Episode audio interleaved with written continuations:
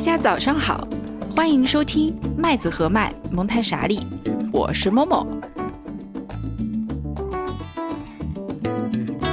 蒙太傻利第三季由好早餐喝燕麦 Oat Oat 麦子和麦独家冠名播出。大家可以在我们的网站、泛用型播客客户端、小宇宙、Spotify 和其他各种音频平台收听麦子和麦蒙太傻利的第三季节目。本季节目每周更新两集，分别是周三和周五的早上上线。大家可以喝着麦子和麦早餐燕麦饮来听我们的节目，希望能带给你一个愉快的早晨。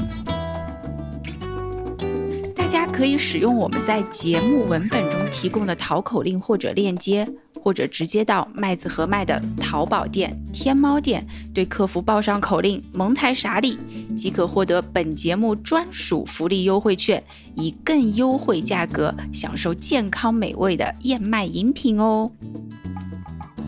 上一期节目里面呢，默默有提到说工作的意义，呃，工作在蒙台梭利的环境里面是非常重要的一件事情，或者说它也是代表的是一些非常有目的的，能够让孩子去发展的活动。嗯，这些活动我们会把它称为工作。这一期节目呢，我们会聊一聊啊，在环境当中很重要的一个部分。之前也有跟大家预告过，我们的工作呢是要在一个有准备的环境当中展开的。嗯，上一期在有准备的环境这一期里，我们有两位嘉宾是吕太阳和 Evergreen。那今天我们要接着上一期的这个话题，也同时呢接着我们的工作的话题，继续来探讨环境中的很重要的一个元素，就是成人的角色啊。今天。欢迎两位嘉宾的回归，此处有掌声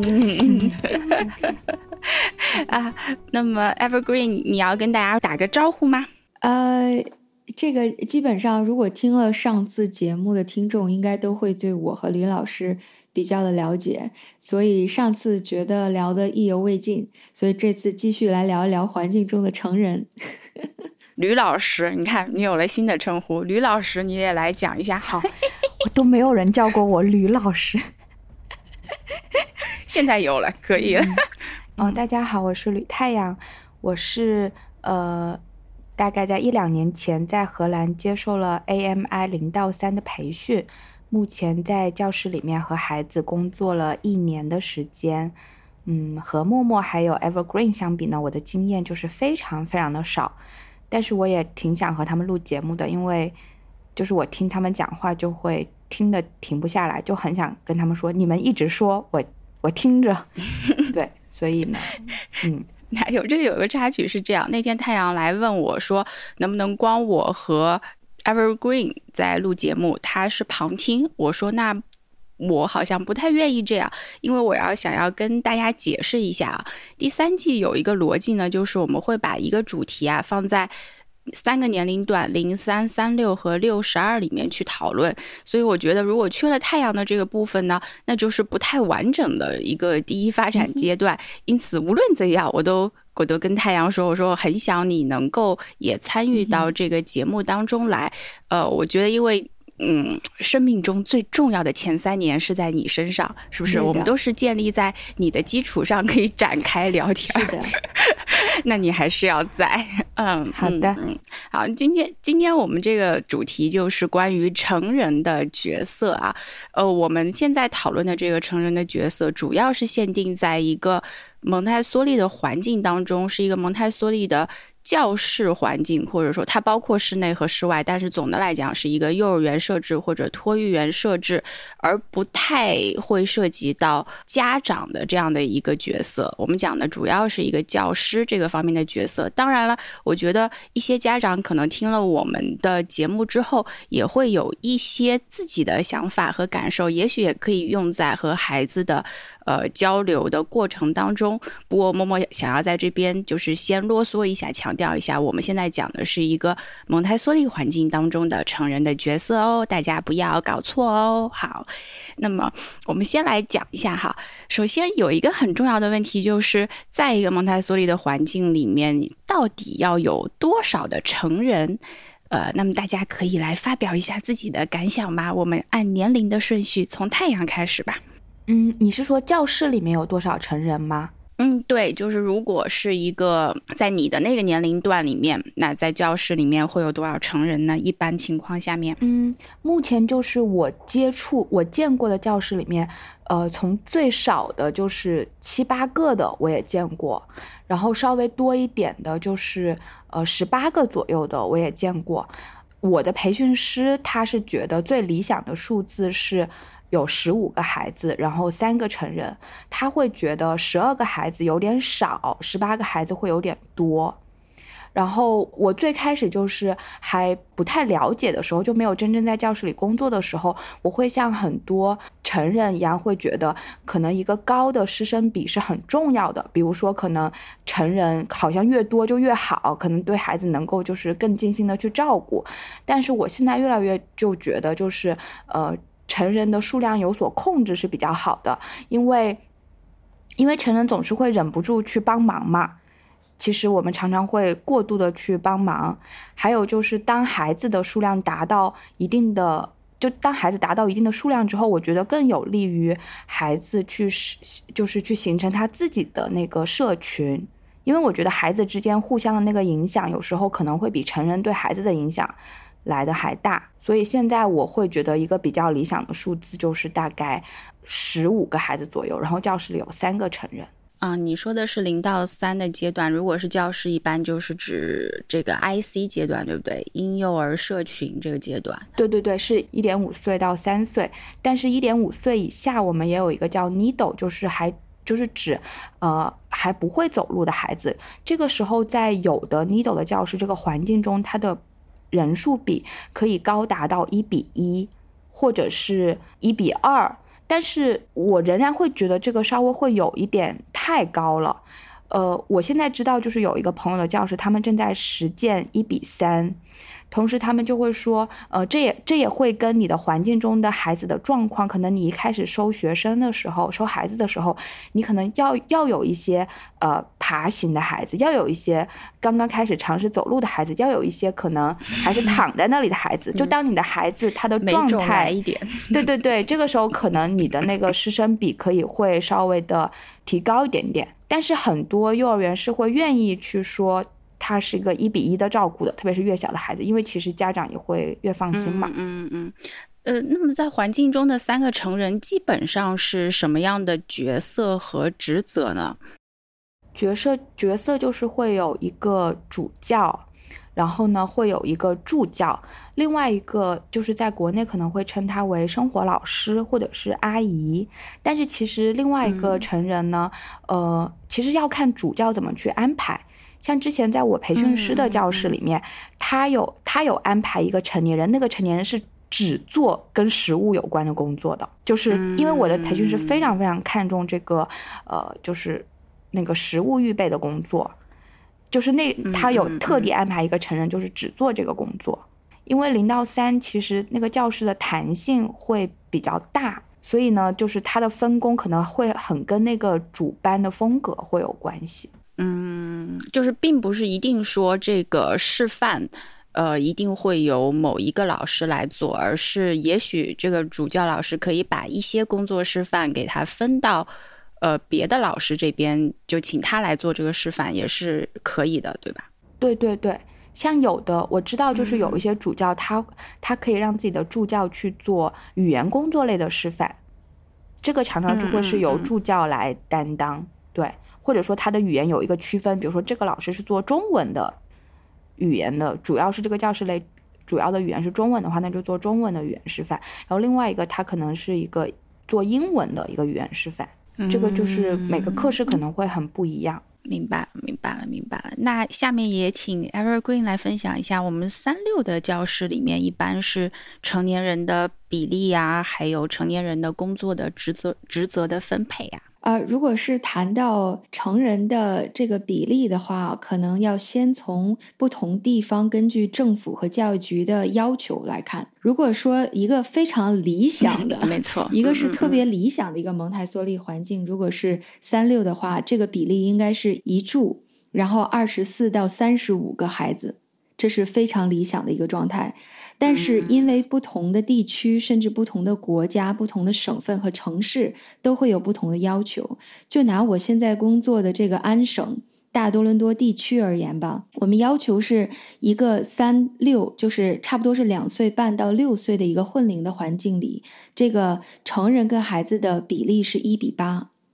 所以，比如说一个环境十六个孩子的话，那就需要一主一助两个成人；如果是二十四个的话，就需要三个成人。那就比如说我现在刚刚结束的这个三周的夏令营来说吧。我就是一个主教，我是主教，然后环境中有两个助教。但我们学校的安排是二十四个孩子，那我们是打通了两个。特别大的就是呃卡萨的教室，因为中间是有一个活动的隔板。那这样打开了之后，其实因为这个特殊的疫情期间的安排，还是每个孩子需要有自己的桌子，以及桌子的上面的那个隔的那个挡板，来防止病毒的传传传播。然后，并且呢，就是还需要保证那个 social distancing，就是孩子和孩子桌子和桌子之间的间隔。所以才需要打开一个特别大的空间，真的是对。所以呃，但是我们是这样的，就是我是主教，然后在家配了一个比较成熟的呃了解这些孩子的助教，然后另外找了一个 student teacher，就是完全没有任何教师经验的一个未来，他基本上就是想要上大学，然后现在只是在一个环境里积累一些跟孩子一起的经验的这么一个非常年轻的一个老师。然后三个成人在环境里，嗯，对，是这样的，呃，呃，然后但是在正常的学年呢，我的班级就像去年这个过刚刚过去的这个学年，我是有十三个孩子，因为我的班级的规模就是面积相对来讲稍微小一点，所以如果是在特别多的孩子，十六个孩子还要保证这个 social distancing，就是桌子与桌子之间的间隔，这个不太现实，所以我们最多只是。招了十三个孩子，我一个主教再加上一个助教，这已经是很满满当当的一种安排了。但是在过去的工作经验中，我曾经在呃环境中有过，就是一个班级二十四个孩子，就正常的蒙氏环境里啊，就往年呃不是 COVID nineteen 的期间，二十四个嗯孩子，然后我和一个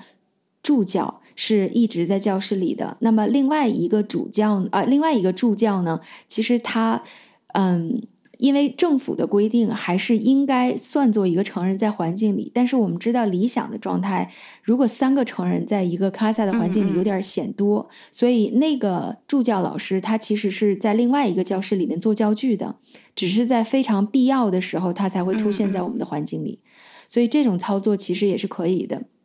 那加拿大的要求是比较严格，是一比八嘛？那但是其实在美国就相对来讲宽松很多，它就是可以，就是比如说一比十二，然后甚至是更多一比十五这样的。那也取决于不同的州的一个要求。对，所以大概是这样。嗯。如果谈到这个职责的话，这可能又是长篇大论，很多很多要说的了。对，好，呃，谢谢 Evergreen 的分享，这个是相当全面的。那么六十二的部分，我也简单的来说一说吧。六十二的部分也是一样，因为，嗯，我们会希望孩子在这个环境当中有足够的。混龄，并且有足够的社交，所以说也会想要说孩子的数量能够多一些。比方说三十个孩子配两个成人，这个时候这个成人的助教，我们会说一主一助嘛。这个助教的职责，它主要就是能够充当是一个助手，就多一双手。有的时候因为孩子会有需要要帮助的事情，他就随机应变，可能会要去帮助。那么大多数的示范呢？其实我们应该说是几乎所有的示范都是由主教来完成的，在环境中呢，这个助手就相当于一个。只是一个帮手而已，并且会做很少量、很少量的语言类的工作。那基本上是由主教来做整一个教室的。但是在实际的操作过程中呢，我们也会发现，因为家长会对这个师生比也比较敏感，他会觉得说环境当中可能那只有一个主教老师在，再配一个助教老师的话不够。所以呢，我们现在是这样，在工作的时间里面呢，是主教和助教在。班里面带这个工作，但是呢，我们还有一位老师是叫做行政老师，会要处理一些行政的事务。这个部分呢，并不由主教负责。严格来说呢，其实我们班是有三位老师的，只是工作时间的时候是有两位老师在班里。而且我现在班上有一个非常有意思的是，我和另外一位老师呢，其实相当于都是主教，这相当于是一个 co-teach 这样的一个模式。呃，我们我们运行到现在呢，会觉得也挺好玩的。孩子们之间他们不会知道说我和还有一个老师是怎么分工的。呃，但是在每天的工作当中呢，有的时候可能有一个老师会比较偏重于课堂管理和不能叫课堂管理，有的时候一个老师可能比较会偏重于一个环境上的管理，另外一个老师会做示范，就好像我们教室当中两个人有分工一样。但是呢，实际上呢，我们是两个人轮流会做示范的，这也是我们现在有的一个模式。所以可能各种各样的模式都有吧，因为。在中国的话，蒙台梭利小学还是在摸索当中，啊，我觉得也是一个挺有意思的一件事情。嗯，我们也和培训师去交流过，培训师说，是啊，那都可以尝试嘛，因为培训完了之后，也不是说一定是完完全全的我们按照这个理想的环境去设置，有很多的现实的情况，所以我们现在。班上是这样的一个情形，那我也想补充一下，就是在一个 casa 的环境里，其实主教老师跟助教老师的搭配也非常非常的重要。呃，因为在一个标配的一个 casa 的环境里，主教老师是示范工作的那个人。那这个前提是这个环境中有一位主教老师。那像刚才那个 Stella，呃，你刚才所说的一个环境中有两个主教老师这种情况，我也有看到过。就包括我在做培训期间观察实习的时候，我也有观察过华盛顿的一所盟校，它是有两个主教老师再加一个助教老师这样的操作的。那这个主教老师他是示范工作，然后助教老师其实就是需要呃有一定的教师管理能力。并且能够跟主教老师实时的沟通，就有的时候甚至可能隔着教室不需要讲话的一个眼神就能明白彼此的意思。还有就是，他也需要理解保护主教老师示范有多么的重要。那有的时候就就是这个主教老师在前期对助教老师的培训和他们俩要需要同频这一方面就非常非常的重要，这也是决定这个教室能否成功的一个重要的因素。嗯嗯。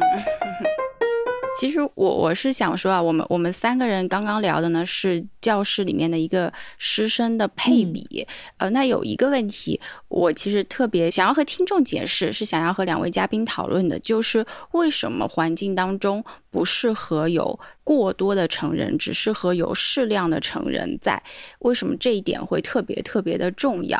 呃，那么太阳其实刚刚有一点点提到这个话题，所以我想请太阳，呃。接着刚才你提到的，你觉得成人有可能会是环境中的障碍这一点，再继续的往下说一点，可以吗？嗯，我第一次有比较这个深的感触，是我有一次去观察一个 needle，就是那个 needle 就是呃一个一个成人一个孩子，然后呃当然这个跟环境中的成人他还没有经过很好的预备也有关系啊，他还是是在一个初步。那个成人可能进入教室也没有多久，我就会发现，当面对特别小或者显得特别无助的时候，啊，就孩子就是特别小、特别无助的时候，成人真的就是很容易去过度干涉，因为特别是你的眼睛就是一直追踪着他嘛，而且比如说他可能爬到教具柜，他尝试去拿一个东西的时候，他够了一会儿，他够不着，那你可能就会很自然，就是会有一些成人就是会去拿给他，或者就是。就是孩子想睡觉了，但是在这个教室里面，成人跟关呃孩子的关系是很亲密的，就是他可能会抱着孩孩子有点想睡觉，他会抱着孩子睡觉啊什么之类的。但是我当时就会觉得，呃，孩子他呃那种 living alone，就是让他让他自己有更多的空间去探索的，就当时我没有看到太多的这个部分，呃，所以那个时候我就在想，嗯，其实，呃，其实这个环境里面就是，特别是。在孩子很小的时候啊，呃，然后一个成人对着一个小孩子，那个互动很容易就变变成孩子跟成人之间的互动，而不是那个孩子跟孩子之间的互动，然后这是一个，就是我当时会觉得，嗯，我感觉这个成人有一点太多了，或者是他同时他做的事情有一点做的太多了。然后另外一个就是，就是成人的身高，就是嗯，我们是比孩子高很多的。如果你的教室里面那个成人的，就特别是在像比较小的时候，IC 的时候，可能很多家长他们也不会每天都送他的孩子来，有的时候可能教室里面就四个孩子，三个成人。你你就会感觉整个那个教室里的气场就是不一样了，特别是就教室里面杵着几个很高的人走来走去，当然你可能也会就是找机会会坐下来啊，但是我就会成人的那个身高本身就是一个很显著的存在，我有时候就会觉得就是太多了，就是成人那个存在感实在太明显了，对。我，反正就是我，就是感觉我是希望，就是孩子之间是能形成一个社群的，而且孩子人数多的时候，其实他可能会有一种声势上就就是他那个孩子的气场就会在那里嘛。因为成人本来可能，嗯，先天的对孩子而言就存在一些权威感，然后你的成人又那么多的时候，就更加不有不利于那个孩子去形成他自己一个很自主的一个很主导的状况。对，这个纯粹就是我我自己从观察中以及就是这一年的实践中感受到的，嗯，就会越来越觉得其实不需要那么高的师生，嗯，是合适的会比较好。那因为我们如果这个目的是着眼于想要帮助孩子能够取得更大的独立性，同时在发展他的语言和动作的话，有太多的成人存在的话，很有可能会让这个孩子显得比较依赖成人，并且，呃，会比较习惯于有事情找成人的帮忙。那么，这对他的独立性的发展可能会有一些影响。主要你讲的是这个意思吧，对不对？还有一个就是孩子之间的互动，如果因为成人太多的话，他就会有一个互相的打扰，就相当于他的总量是守恒的。如果孩子跟成年人互动很多了，他很有可能跟其他的同龄的或者说年纪比他稍大稍小的人的互动就会少一些，因为他会习惯于有事情就去找成年人，而不是去找他边上的同伴，对不对？是主要是这两点。其实这个我真的感受非常的多，因为其实呃工作这么长时间以来啊，说实话我只经历过非常好的两个助教，其他的有一些助教他们在环境中给孩子造成的障碍和对孩子的发展所造成的影响非常的大。我觉得有的时候这样的助教还不如一个最后一年的卡萨的孩子，对在环境中起到的帮助。要要要多，我举个例子吧，举个比较比较极端的例子，就是我曾经工作过的一个助教，他其实之前呢，他没有跟这个三六阶段的孩子在一起工作过，他是跟比较小一点的，就是 IC 那个年龄段的孩子工作的，而且他本身呢，也没有经历过非常正统的蒙台梭利的培训，就是在网上了解了一些，可能参加了一些在线的那些课程啊什么的。所以，当我跟他在一个环境工作的时候，我发现，比如说第一年刚刚入园的这个卡萨的孩子，他们有的时候会有一些分离焦虑，所以就会哭。那在孩子哭的这种情况下，我认为就是你可以把他向一些他被示范过的工作这方面引导，然后做一些适当的安抚，然后用工作来呃帮助他就是情绪平静下来这样的。但是我的这个助理的做法就是，孩子哭，他就给孩子一个 sticker。就一个贴纸，然后就这样来安抚他。那这样其实是完全适得其反的一个效果。那你就是相当于是在变相的鼓励孩子以后继续要哭。然后我就因为这个事儿，我其实跟这个助理沟通过好多次。他有所收敛，对，有所收敛，但是因为他年纪偏大嘛，他已经将近五十岁了，这也是他考虑从 IC 转到 CASA 的原因之一，因为他的很多身体上的 physical work 他已经支撑不下去了，因为跟小年龄的孩子，你避避免不了要要要抱他们呀，要有一些就弯腰啊，他的这个身体已经控就是不不能接触就这么小的孩子了。然后，所以他到了卡萨的环境，但是他的对孩子的理念和对孩子处理的方法，他还停留在那个阶段，所以就是就是经历过很长时间的一个磨合，但最后他改掉了这个毛病。还有一点呢，其实我觉得是，老师就环境中所有的成人对孩子的期待的标准要在同一个高度上。如果你期待孩子，你就他你认为他做不了这个事儿，那他就做不了这个事儿。如果你认为他是可以独立完成这个事儿的，那你的行为和你的意识就是不要就没有不会过多的去干预，而是向鼓励他积极的去完成这件事的方向发展。那这样孩子就会越来越独立。就比如说，孩子的鞋子穿反，其实是一个非常非常呃经常发生的一个事儿。那如果说你每一次看到孩子鞋子穿反，你都不由自主的想要去把告诉他，哎，你这鞋子为什么穿反了呀？你就急于把它换过来。那孩子可能每一次他都没有办法意识到这鞋子怎么样才是正的，所以你可以用一些技巧和方式。引导这个孩子，让他自己意识到他的鞋子是反的，或者是这个鞋子穿反了，他就容易摔跤，就会不舒服。这样他下次他就会自己穿正了，而不是每一次成人都会去帮他纠正。成人不是孩子的错误控制，而让孩子发现他自己环境中的错误控制，他是自己的错误控制。还有一点就是，我觉得有些成人会不意识的跟孩子有一些 baby talk，就是婴儿语。就是小宝贝儿啊，什么哎亲亲啊抱抱啊，然后就是一些正常的词汇不会给到孩子，而是用用一种婴儿语、宠溺的这种语言。可能我本身因为我本身没有自己的孩子，所以我没有这这种习惯跟孩子讲话。我就是正常跟孩子怎么样成人的对话，我就正常的对话。所以他们跟我说话的时候，这个语气和态度就像成人之间，就是正常的，就是同同辈之间的交流，这种很正常。但是我发现他们有的时候跟个别的老师讲话，就会无意识的把自己当成一个婴儿来看。所以你怎么样跟孩子讲话，也会影响到孩子他自己怎么看待自己啊。我觉得这一点还也是一点。还有一点，我觉得在成人在环境中的成人非常非常重要的是，你要在好多事情同时发生的时候，你要具备判断哪件事情是你需要先处理的这个能力，就是 priority 是优先处理的。嗯，比如说在一个环境中，这个有一个孩子，他把所有的米，他在倒这个谷物的工作，他这个米撒了一地，和一个孩子。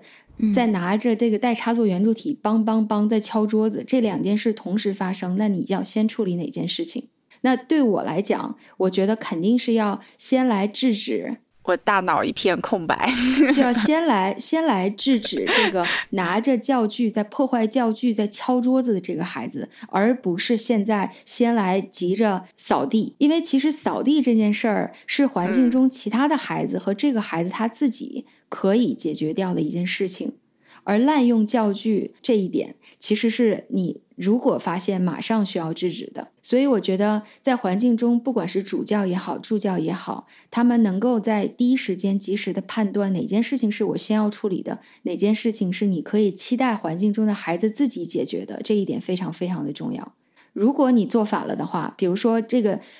他这个完全忽视了这个敲敲教具的孩子，而现在去扫地了。那你无形中其实就是在制造了很多很多的障碍，就是在制造了不更多的破坏，因为你这个敲教具的孩子，其他的孩子看到了，他也开始敲，然后这个教室的噪音就越来越大，而且对教具也是损坏。那这个扫地的孩子，他本来是有这个能力自己去解决掉这个问题，或者是环境中其他的孩子可以为他提供帮助，他们是一个小组的活动，一起来解决这个问题，但是你给他剥夺了。所以我认为这个这个很重要，嗯，然后我想一想，还有就是，其实在一个环境中，你刚刚建立一个新的环境，如果孩子年龄都偏小的话，比如说他们都是第一年或者第二年的卡萨的孩子，我其实建议环境中的成人可以考虑适当的稍微多一点，因为它是属于一个建立。初期的一个 community，一个社群的一个阶段，很多的规则需要成人来慢慢的维护，然后大的孩子才能够替代成人来维护这个环境中的规则。那如果是一个非常成熟的一个三六的环境，比如说每一年它都有呃。Returning children 就是都是有大孩子，你每一年其实他都是有第三年的 casa 的孩子的话，那这样的环境，比如说二十四个孩子，我建议是一组一住就可以了。然后也可以就是体现出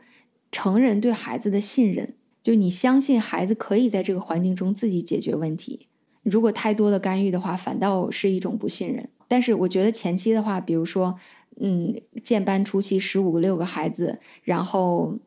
如果成人太少的话，或者是建班初期就二十四个孩子，然后一主一助，这样其实我觉得不是特别的理想。我的说是，比如说一个班有一半都是新孩子的话，那这样的话可能就会有一点有一点手忙脚乱的感觉。这是我的我的一点分享，嗯。对，因为 Evergreen 有提到一点，就是说，呃，很多的事情都是要取决于你对于孩子的了解以及你自己的经验，因此不是说我们。培训完了之后学出来，我们就一定要照着手册上面的事情，我们就直接把它跳到一个非常理想的状态。因为我们在培训的时候，真的会讲一种呃非常理想的，或者我们都会觉得一个非常成熟的班级是怎样的一个状态。然而现实生活中是有可能会有一地鸡毛，但即使不是一地鸡毛，它也可能是有两三根鸡毛在这个。环境当中的事情，因此我们不能够直接一步到位，只能是一个慢慢慢慢的去创造这样环境的过程。所以说，在这个环境当中，根据主教的经验，以及根据大家和孩子相处之后的一个了解，是可以在一些人员上面也好，或者在操作的方法上面有一些变动的。只是在变动的时候，我们一定要考虑到说，这个是基于我们当前的一个环境做出的一些调整，并且我们。的方向是真正的想要帮助到孩子去更独立的，而不是往他把他往一个更依赖成人的方向推。这个是我们会需要在设置环境的时候，或者我们作为一个成人的时候会需要考虑的事情。呃，我有一个感受想要分享的是，嗯，因为小学的孩子他其实，在从很多意义上来讲，他确实是更成熟了，所以他更加能够承担一部分的责任，同时对于规则的理解也会比第一发展阶段的孩子要好。那但我就发现，即使在这样的环境当中，如果说成人，甚至有的时候，我觉得是两个成人，我们两个主教在环境当中的时候，我都会觉得有的时间段两个成人也是过多，因为我们两个都是主教，所以呢，会不由自主的会带入到两个人都是主教，我还都挺想做示范的那样的一个情境里面去。这个时候，我和我的同事老师呢，就会呃互相之间配合一下，或者商量一下，或者用眼神也好，来想一想到底谁来做这个示范。但是这个时候，我们同时要知道，那一个不做示范的老师，虽然有教室管理的职责，但他同时也要保证自己是一个。比较忙碌的状态，他要么去写观察，但这个很少见了，因为在小学里面，我们不太有时间，其实坐下来去写这个观察。他要么就是在教室里面观察，但要么他就是自己要有别的事情做，手头上不能够显得很闲。我发现教室里面只要有一个老师，他显得真的闲下来的，他手头上没有事情在做的，有的时候这个学生就会想，哎，这个事情明明我有一个字不太会写，呃。我与其去查字典，还要我翻，我能不能去问问那个闲着的老师呢？所以，我我会遇到这样的事情，我会发现说，如果我闲着，孩子就会来问我各式各样的问题；但是如果我展现出来，我在很忙，我在各种做教具，我在教室里面这么有条理的进行自己手头上的工作的时候，那么孩子这个时候他就会知道说，哦，我现在不能去找老师，因为老师现在有别的事儿要忙，所以我要靠字典也好，我要靠我的同伴也好去解决问题。问题，因此我的感受就是，成年人确实不能多，多了他只要闲下来，就对孩子 会产生一个障碍，就是让孩子有可能想要去依赖这个成年人。其实这一点我也想分享一下啊，因为我在那个环境中会设置一把观察仪，这个在呃上一期节目其实我忘了提到，就在特设置特殊的环境的时候，嗯嗯，因为在环境中，老师呃是观察是非常重要的。特别是当一个环境稳定下来的时候，我们的三六的这个阶段的目标是，就是这个环境是如入无人之境，就是孩子不需要有依赖任何的成人，就是你进出，孩子都是意识不到的。就是他们完全独立自主的沉浸在自己自己的工作中，所以在一个环境中，不管是为了方便家长观察，还是嗯来实习观察的老师观察、新手老师观察，还是主教或者助教老师来观察，我会在环境中设置一把观察椅。那么当主教老师坐在观察椅上，在自己的本子上做记录的时候，那这个期间孩子是不应该过来打扰老师的。而且我觉得怎么说呢？可能每个老师有不同的风格了。就是我个人，即便是我在环境中不是特别的忙，就是我没有在做示范，我在观察或者怎么着，如果孩子向我寻求帮助，我。也有的时候会经常反问他们，然后让他们自己来寻找问题的答案，而不是就是哪怕是他这个字他不认识，我会比如说给他引导上那个字典，或者是环境中的标签，或者是字卡，或者什么其他的东西，来让他自己寻找答案。所以长此以往，可能让他们建立出这种习惯了，就是我不是轻易会答应帮助他们，所以他们就会有的时候第一反应是自己先来寻找问题的答案。所以这可能也是一个一个借鉴吧。对，拒绝孩子是一件很困难的。我现在越来越发现，说即使是小学的孩子啊，我有时候下意识的，因为这件事情对我来讲。非常非常的不费力，有的时候我会在想说，嗯，当我要去拒绝他的时候，我是要克服我自己的一个很想要帮助他的愿望的，因为作为成年人来讲，这一点真的很困难。就像给他写一个字，对我来讲不费吹灰之力，而且他会把笔和纸都拿到我的面前，他说：“老师，这个字怎么写？”然后我就会说：“嗯，你可以去查一个字典。”但是这个时候，如果我手头上没有别的东西在，他就会说：“可是老师，就这种小学的孩子，他已经嘴很会说，可是老师，我没有看。”看到你在做任何事情呀，然后我就会说，嗯，但是我我我说我在观察呀，他说哦观察，然后但是我觉得啊，就是在小学阶段，当你跟他讲他在观察的时候，他会说，嗯，他会认同，但是他心里面在脑瓜里在想的就是老师，你手上根本没有。没有在搞任何的东西，所以有的时候我必须要拿一本本子，拿一支笔，然后在那边。如果是这样做呢，他会他会有一点反应。但是如果我真的是空着，我比方说在看他们，他就说眼神一对上，他就说：“哎，机会来了，我可以去找这个老师问。” 所以我会我会很很喜欢说：“嗯呃，我真的很忙。”然后在教室里面忙得像陀螺一样的时候，他们就会说：“哦，那那就算了吧。”当然了，我也要说的是，我们现在这个班。也是一个呃，才比较稳定下来，算是一年多、两年多的班嘛。我觉得在氛围上面来讲，或者大孩子的这个引领的作用上面来讲，确实没有那么大。所以在这个时候的时候，我觉得。呃，我的同事老师会比我更加坚定一些，让他们去查。有的时候呢，我实在看，哎呀，这个一篇作文的写的卡壳卡的呀，我觉得他待会儿都不记得自己要写什么了，所以我也会有一个判断，就说行吧，我这个给你写了，不然的话，他这篇文章可能到后面都不记得自己要写些什么了。所以也是一个呃很需要平衡的事情。我觉得在任何的时候，一个老师就是在一条。一条自己的线上去行走，在一条钢丝上去行走，你得找到一个让你觉得。不那么难受的平衡点，但同时这个也是能够帮助到孩子去发展的，这是只能够通过经验的积累和你对孩子的了解来实现的。我觉得没有别的方式能够让你找到一个让你自己舒服的方式，因为只能通过你自己的做事去想你到底要给多少和你要怎么给和怎么帮助。因此，我觉得做一个蒙台梭利老师是一件很费心思的事情，就像 Evergreen。你刚才讲的，他的最高目标是如入无人之境。在如入无人之境之前，真的有太多太多太多的事情要做，才能够达到这个目标了。目前为止，我觉得我也还达不到这个目标。嗯。这个这个其实一个教室里面的动态的变化，其实每一年都会有不同的变化，包括环境中成人的变化，甚至这个孩子做出调整变化，其实都对环境会造成一点点的波澜或者是涟漪，然后都需要一段时间再重新的平复。其实我觉得每年开学的。头两三个月是非常非常重要的，就在这个期间，我会很频繁的跟我的助教沟通，跟我的家长沟通，然后都是在工作时间了，然后把那个规则制定的比较严格一点，因为我相对来讲，我是比较喜欢先紧后松的，如果是先松后紧，这个学年基本上就不太成功，非常难，非常的难，是的，是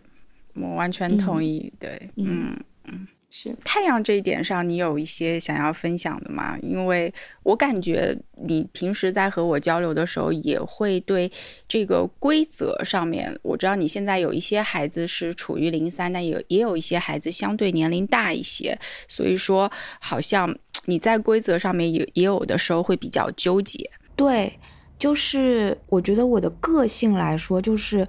我我常常纠结的一个点是。这个事情也许这样做是对的，但是我的心会 feel 到它没有那么的自然，我就会去，这个时候就是我会去纠结的地方。比如说刚刚说那个，就是我在教室里其实会到中后半段，其实我常常是可以坐下来观察的。然后呢，我就会去拿一个小本子跟拿一个笔，但这个时候常常就会有神游的孩子来找我。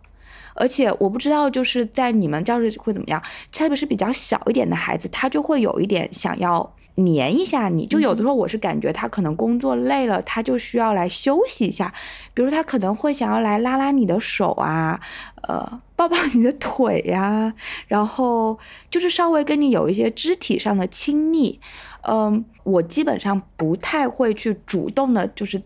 在没什么事的情况下去主动的跟他们很亲密嘛，但是我发现就是小一点的孩子，他是会有这种，还有就是跟他的性格有关，他是会有这种肢体上的亲密的需求的。然后，然后之前就是我的培训师他说，因为我们不是有那个进班观察的这个要求嘛。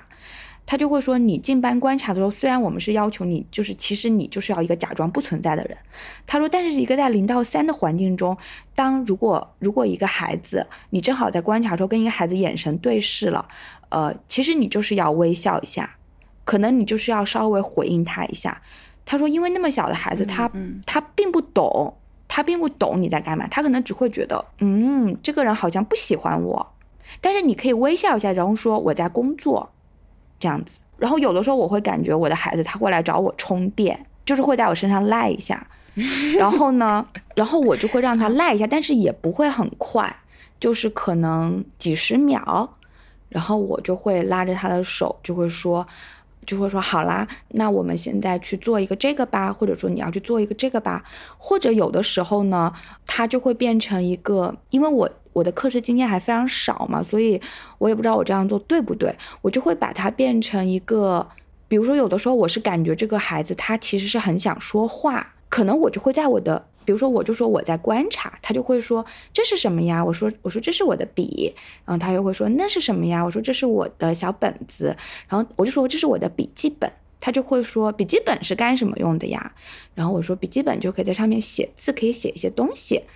然后，如果他还不走的话，可能我就会说，我来写一个你的名字给你看一下，就他就会变成了一个我跟他之间的一个事情。然后，经过我大概这大半年的状态，我就会发，就我们的孩子会在比较早的时候就对于，就是我觉得他们对于那个纸面书写是很感兴趣的，特别是书写自己的名字。其中就有跟，就是我常常会在一个本子上面，或是他画了一个画之后，当他主动来告诉我，呃，我画的是什么的时候，我就会问他，你想要我把这个题目写下来吗？我可以把它写下来。然后就是我们的学教室里会有多大的孩子？嗯嗯，有的可能就是两岁十个月，有的可能就是三岁多一点，都会比较小。然后呢，我发现当我给这个孩子写的时候，会有别的孩子围观嘛，然后他们就会蹭一下就记得哦，还就是可以这样子。然后呢，就是会常常会有孩子就画完之后来给我看一下，会说啊，我我这个是彩虹，或者我这个是蛋糕。然后我就说，你想让我帮你写下来吗？有的他会说不要不用了，然后我说好。有的他会说可以，然后我就给他写，写了我就会说啊彩虹，嗯就是拜谁谁谁就谁写的或谁画的这样子。当然我我现在没有太多的经验，就是去无法去评判我这个行为，但是我会尽量的，就是会把，就是我会把他们来找我或者他们在我身上赖一下这个事情，又再去引申开来，变成一些另外一些很自然的互动。那那个时候你本来是在做观察的吗？还是说你本来是坐在那边正在想，打算要干些什么，还是怎样呢？呃，就是教室里面，因为我的，因为我是一个助教嘛，呃，就是在教室比较稳定的时候，其实我的主教他是希望我是能坐下来的，就是他并不希望我没什么事儿的时候在教室里面走来走去、晃来晃去。对，所以呢，当我观察到就是孩子们的状态比较好，然后主班又在示范的时候，呃，特别是我会跟他站位嘛，就是他在那一块，那我就会去那一块找一个位置坐下来。对，然后因为我随身都会携带一个小本子和一支笔。我就会很自然的拿出来这样子，我不一定就是会无时不刻的在那里记录啊，但是我就会拿出来。嗯嗯。但基本上我坐下来之后，没过多久就一定会有小朋友，他们他们一般都是比较小的小朋友，就是或要不就是他还没有找到自己的工作，要不就是他刚刚结束完一个工作，他们就会来找我聊天，你可以说，然后我会稍微的跟他们有一些互动。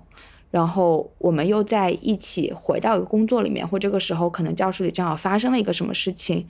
呃，我们又会一起去看一看，就是比较像是一个这样的。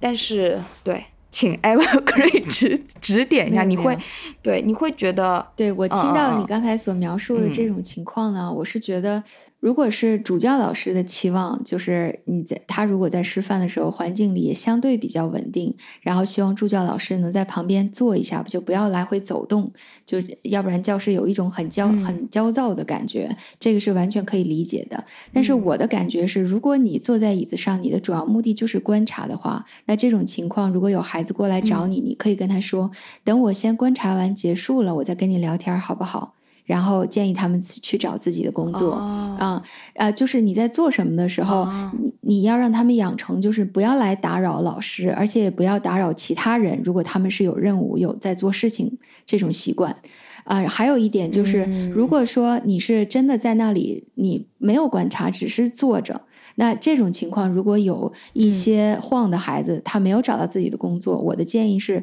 你去带他们到不同的示范过的工作的架子上，引导他们去工作。那如果有几个孩子，你认为他们都没有兴趣工作，他们还是在不停的晃，那这种情况下，我建议助教老师可以拿一张地垫，带着两三个在晃的找不到工作的孩子做分类卡片的工作，这样你可以既可以给跟他们。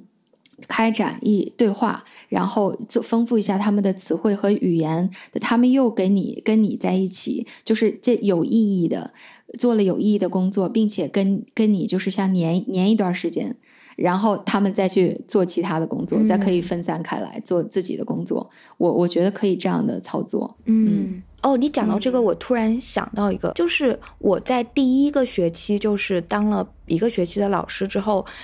呃，然后要写一个什么学期个人总结之类的，我就写，我说，我说这个学期我最大的感觉就是，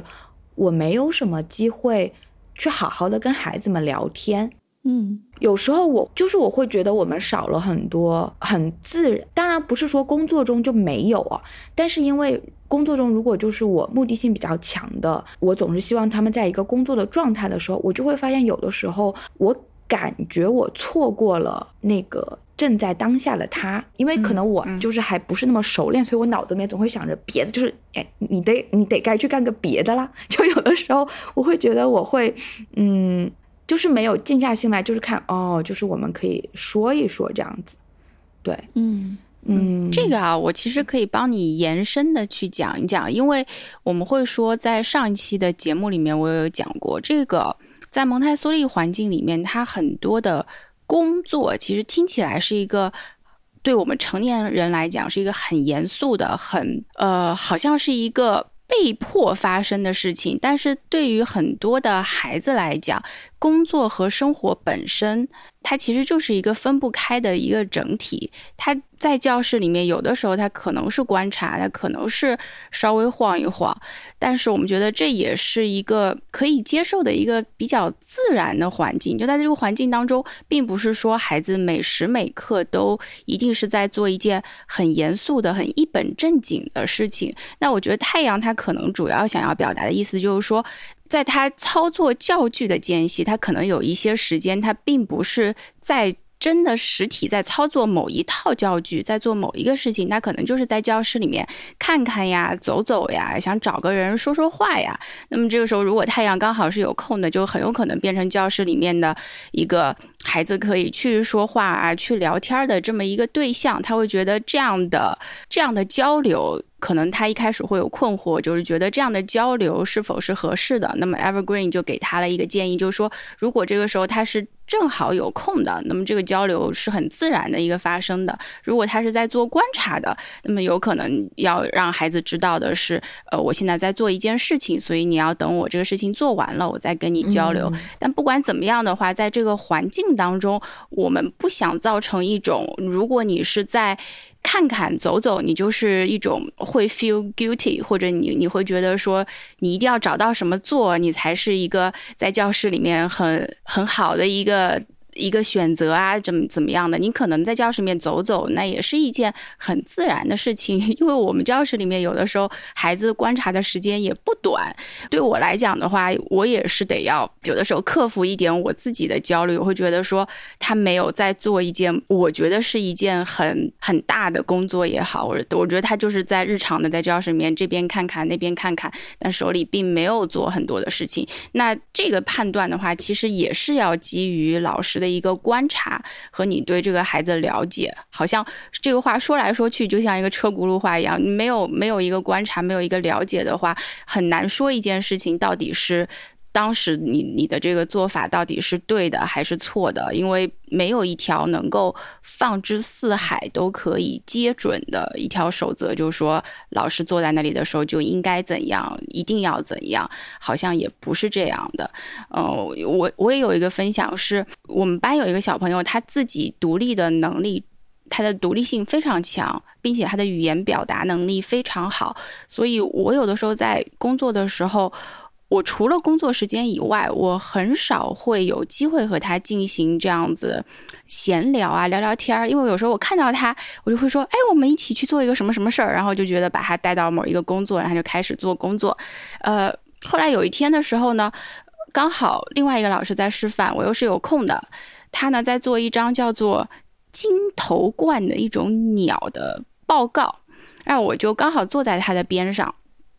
我们两个有一搭没一搭的，可能聊了十多分钟。他在跟我讲说这个金头冠是怎样怎样怎样的，啊，讲完以后，他突然很有感触的就跟我讲，他说：“老师，我觉得我很久很久没有跟你这样子去聊过天了，我今天很高兴能够跟你。”呃，这样子去聊一聊啊，因为除了金头冠以外，我们还聊了另外有的没的那个事情。然后我突然就觉得说，嗯，我可能有的时候真的是太关注他在做一些我认为比较有用的工作了。但这种对话可能对他来讲也是很重要的事情。我会觉得说，哦，我说那我以后多会多找你跟你这样聊聊天的。然后他就很开心的走了。所以那个事情之后，我会想到说，有的时候教室里面是可能会有一些比较自然的这样。的对话产生也是一个挺美好的时刻，毕竟孩子也还小，没有说。紧张到像我们平时在一些互联网公司里面那样子，就一刻不停的在那种工作。当然我没有在互联网公司工作过，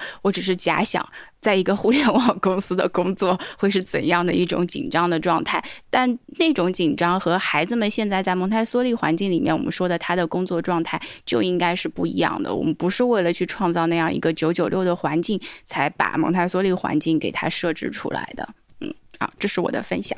嗯。我想补充一点啊，其实，在在 Casa 的二点五到六岁的这个混龄的环境里边。啊，我们一个比较正常的一个环境是应该保证至少三个小时上午的工作循环的。那比如说，这个工作循环是从八点半开始，那持续到十一点半，或者是从九点开始，然后持续到十二点。啊，其实，在这个期间，往往在一个环境中中间，比如说十点到十点半，就中间这段时间是有一段假性疲劳的时间的。那你会发现，环境中的一半以上的孩子都处在一种游离的晃的状态，这是一种非常正常的现象。所以，当这种情况产生的话，我觉得不管是主教老师还是助教老师，都不要急于去干预。而是让孩子慢慢的、自然的经历这个阶段，然后自己再重新找到工作。那我观察，不管是小的孩子还是大的孩子，其实他们在做一段就很专注的长时间的工作了之后，他们是中间需要有一些喘息和一个转闲的时间的。那比如说大一点的孩子，他们可能就会拿一些日常生活的工作来中间来过渡，比如说做一个长时间的洗碗的工作，或者是做一个缝的工作，或者做一个什么艺术创作，然后自己再回到另外一个，比如说跟数学啊、语言或者文化什么有关的，或者一个大的 project 工作中。那这种情况，我觉得都是特别特别自然的。如果是小的孩子，他出现，我觉得我我发现第一年，特别是上半年啊。小的孩子，他往往在没有能力自己寻找工作，就是他的独立性和专注在建立的期间。这个期间，如果他经常出现晃的状态，我觉得是需要成人来进行干预和引导的。但如果是大的孩子，你充分的相信他，这只是一个间歇，一个他休息和游离的阶段。那这个期间，我觉得是完全可以信任他自己能够重新进入到工作状态的。所以这是我的一点点关于卡萨阶段的补充。嗯嗯嗯，反正我觉得太阳，你完全可以自己到时候再去带班，再去观察，因为对于我们来讲，你的很多的迷惑也是当年。我们会有的迷惑，但是在慢慢的带班里面，可能你会找到自己的一个节奏和你自己觉得比较舒服的一种和孩子沟通的方式吧。嗯，不用紧张，大胆的往前走。好。今日的麦子和麦 mini recipe 是抹茶带来的快乐，在干燥的杯子里加入抹茶粉，最好能过筛哦。然后倒入一点早餐燕麦饮。用任何你趁手的工具搅打均匀，再把剩下的燕麦饮全部倒进去。抹茶绿意盎然，麦子清甜舒缓，晨间的提神饮品，不妨换成抹茶试试吧。接下去我们其实会讲一讲啊，作为成人的角色，刚刚其实我们已经提到过一些了。我们是一个环境当中的观察者，当然我们也要根据孩子的情况去制定各种的计划。我们也得观察孩子整一个的状态。那孩子如果出现一些我们觉得呃并没有特别有建设性的在做一些事情的时候，我们也会要注意要去引导他。嗯，那各位有没有一些？在这方面，在观察孩子方面，有的一些小故事想要分享的呢？就比方说，有的时候，也许什么事情发生，让你发现这个观察真的很重要，或者你怎么样了这样的一些事情。我觉得观察是实时存在的，就是如果突然说哪一个突然就是很重要的，这一下我还真的想不起来哪一个特别重要。我觉得很多方面都非常的重要吧。对语言，语言也很 重要。我们的行为一个综合的重要，对，得观察哪哪些事情对孩子来讲是稍微有挑战性的。我觉得这个对我来讲是一个难点，因为呃，小学教室里面有一些工作呢，对于我觉得对于这个孩子来讲，其实是相对来讲比较简单的，或者说我认为。这个工作并没有特别大的建设性，但是就像，嗯，刚才 Evergreen 讲，他可能做完了一些比较有挑战的工作之后，他会需要一些不那么有建设性的工作来作为一个调整。那我每次在看到这样工作的时候，对我来讲就是一个观察上或者说我心理上的一个难点，我在判断这个事情。要让他做多久，或者说这个状态他会要持续多久？我有的时候可能看看他做了二三十分钟之后，我就会心里有点打鼓，就是我要不要去跟他讲一讲？我觉得这个事情可能没有那么的有意义了。但后来我又觉得说呢，这个有意义没有意义，这是我自己的一个判断，我也不太愿意把这个判断去和他交流。呃，所以我有时候又会再继续观察一下。如果等到第二天他还是。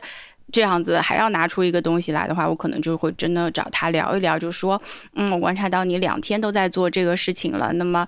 比方说一个涂色啊，或者一个几何的设计啊，然后那我就会说，你有没有一些别的工作或者哪些感兴趣的？我我愿意给你做一些别的示范，或者我直接跟他说我有一个什么示范在做，你做完了再回去做这个事情。但是我会发现。成年人真的，成年人 这种焦虑好难克服。大家有什么这种克服克服焦虑的方法吗？OK，呃，我我先来分享一下在 Casa 阶段吧，因为其实当观察到有一些，特别是五岁以上的孩子，或者四岁加以上的孩子啊。四岁半加，就是到六岁期间，你认为他的能力远远不止于此，但是他就沉醉在一些非常简单的工作的时候，就确实让我们在成人心里就觉得你在浪费时间，或者是你完全没有挑战到自己，你就是在就是没有那个学习的动力，是吧？就是这种，我们就会很焦虑。嗯嗯。然后这种情况，其实我之前在代班中也有遇到过。我也有咨询 AMI 的培训师，他们也是非常有经验了。他们就说，如果是最后一年卡萨的孩子，你觉得他在语言啊、数学啊这些方面，他应该达到一定的高度，但是他就从来不想做，或者是他就沉醉在非常简单的剪纸的工作或者拼图啊这种。那你就需要跟他聊一聊，然后在每一天开始的时候，你可以跟他做一个计划。他说做计划这个事儿，就这个老师，这个培训师也是欧洲那边的一个 AMI 的啊培训师，非常有经验的。他说在小学的阶段，他们就会跟孩子一起做计划，可以是做一天的计划，也可以说做一周的计划。那你做这个计划的时候，是邀请孩子自己来跟你制定这个计划。然后他自己写在这个纸上，他可以选择在这一天或者这一周的哪个时间段来完成这个计划。他还是有很多的独立性和自主性的，他也有选很多选择的权利。但是他一旦做了这个计划，他就需要完成它。我觉得这一点在不管是在我的环境吧，还是在国内有一些比较成熟的园，他们也都有采用过这个建议，这个效果还是不错。所以不知道是不是会会有帮助？对，因为在我的环境里，其实也有也有个别的一两个非常聪明的男孩子，在第二年 CASA 就已经什么书都可以读了，基本上能达到完全阅读的状态。但是也有很很难选择，就是完全依靠他自己选择一个适合他的能力的有挑战的工作。所以有的时候我就需要特别的跟这个男孩子坐下来，然后做他这一天的计划，然后在适当的时候你去介入来提醒他，你的计划已经完成了几个了，就这样的一种方式。我觉得，嗯，对，谢谢 Evergreen 的交流。是的，我有的时候也是不得不不得不在小学阶段会使出。要定计划这个事情，呃，其实对于一些有自驱力的孩子来讲，或者说他对真的对很多事情很好奇的孩子来讲，不需要。但是定计划这个事情，对于一些孩子来讲，他很需要。呃，从大班开始，然后到了小学之后，我们还是得跟他在一对一面谈的时候会说，哎，你下周这个这个这个，你选择一个时间把这几个。大多数时候是数学的工作和语言类的工作。我说你你得去复习一下，你什么时候做啊？九点做啊，还是十点做啊？总之得有一个计划出来。嗯，因为可能越长大的话，孩子要自己承担的责任就越多吧。对于太阳来讲的话，他那个阶段你是很难 想象一个孩子慢慢慢慢的，你会感觉这是一个孩子慢慢慢慢的承担责任和变得越来越沉重的时刻吧。嗯。会，因为因为因为我受我受到的培训就是，如果一个孩子没有在做危险或者是反社会的行为，他就是可以想做什么，想做多久就做多久，想做多久就做多久。对对，这就这就很好的体现出了一个人的成长。对，然后 我我我我记得有一次就是我不知道是看到一个反正讲六十二的。纪律的还是什么样的文章？当时我就跟默默说：“我说如如果我最开始接触蒙特梭利是看到这篇文章，也许我就不会去读蒙特梭利了。”嗯嗯，因为因为当时我就觉得啊。就是我就觉得我就是可能我自己就是一个比较散漫、随心所欲的人，但是在我实际的教室里面，我的确是有，我的确发现每个孩子的内驱力是很不一样的。也然后一个有经验的老师，他就是要有时候在适当的时候推一把，就是有的时候我还是相信，就是适当的压力，其实它并不是一个有害的东西。它也许也是一种可以激励那个孩子往前走一步，但是我们要成人要特别小心的去运用你这个权利，因为其实，嗯，就比如说像我们班有一个孩子，就是一个非常小的孩子，他刚来的时候可能就是呃自就是独立性各方面都还。就是不太好，比如他都还不会自己穿鞋啊什么什么的，然后他可能穿鞋这个东西可能花了就是一两个月起码，呃两三个月这样子，然后慢慢的到第二个学期他已经比较适应这个教室了，我们就会发现，呃，他是呃就是有一天他突然就是早上呃就是最早一个来，一般最早一个来的孩子我们会邀请他一起煮米饭，就我们中午的米饭是早上一起煮的跟小朋友。然后就会跟他说，呃，呃，牛牛，我来跟你一起煮米饭吧。然后呢，牛牛就会说不要。然后我就发现，每次给他介绍一个新的东西，他常常都会说不要。这样子观察了一段时间之后呢，然后我又一次说，牛牛，我来跟你一起煮米饭吧。他说，嗯，不要。然后我就说，嗯，不行，就是今天早上你你是最早来的，现在我需要跟你一起去煮米饭。然后呢，他就去煮米饭，然后他就很开心。所以他说的不要只是一个测试，呃，下意识的在说不要嘛。对，就其实可能他他的不要并不一定是，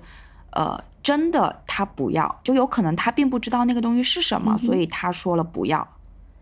但是但是这个就遇到另外一个问题，就是到底什么时候我们能够去判断一个孩子说的不就是不？这个就是要用到默默说的那个观察。然后我的培训师他给过一个一个标准，他说如果你向孩子示范一个事情，他一次就做对了，那就说明你示范的晚了。嗯哼，如果呢他做了做了三次还没有做对，他说那就是你的问题，就是他还没有准备好。就是说你呃，所以你自己要去，就是其实你要去尝试，然后可能有的时候你感觉你是要稍微去 push 一下，有的时候可能你要去等待一下。就是你必须是一个很积极的在观察的状态，对。虽然有时候可能你并没有去做什么，但并不代表你没有在观察。其实你在观察，其实就已经是个很积极的状态了。然后你就是得先去呃观察，然后尝试去去引导，然后引导之后你要退后，然后你再去观察，看看你刚刚做的事情到底合不合适。然后你可能再去做一个新的准备，有的有一点点像做实验，对不对？呃，然后对，就就是要不停的去尝试，对，嗯哼，我觉得这是一个很好的分享，因为对我来说的话，呃，我是一个对自己比较宽容的人，我不得不这么讲，我也是属于心比较宽的人，所以，呃，就像你刚才说的，既既然是一个实验，它是有很。你你做了最好的准备，但是它也是很有可能失败的一件事情。我往往在这个时候，我会非常的，呃，宽容我自己，所以我会说啊，我这次的观察可能并没有那么的仔细，或者说我这次的这个尝试是失败了。那我我马上就会接受他，然后说，那我们就重重新开始，什么时候过两天我再给他尝试一次，但。我觉得我只会在关注这个事情怎么样继续发展上面，我不会花很多的时间再去思考说，哎呀，我怎么去做错了？因为也同时也是在给孩子一个传达吧，一件事情你错了，你就想办法去调整就好了，他并没有说。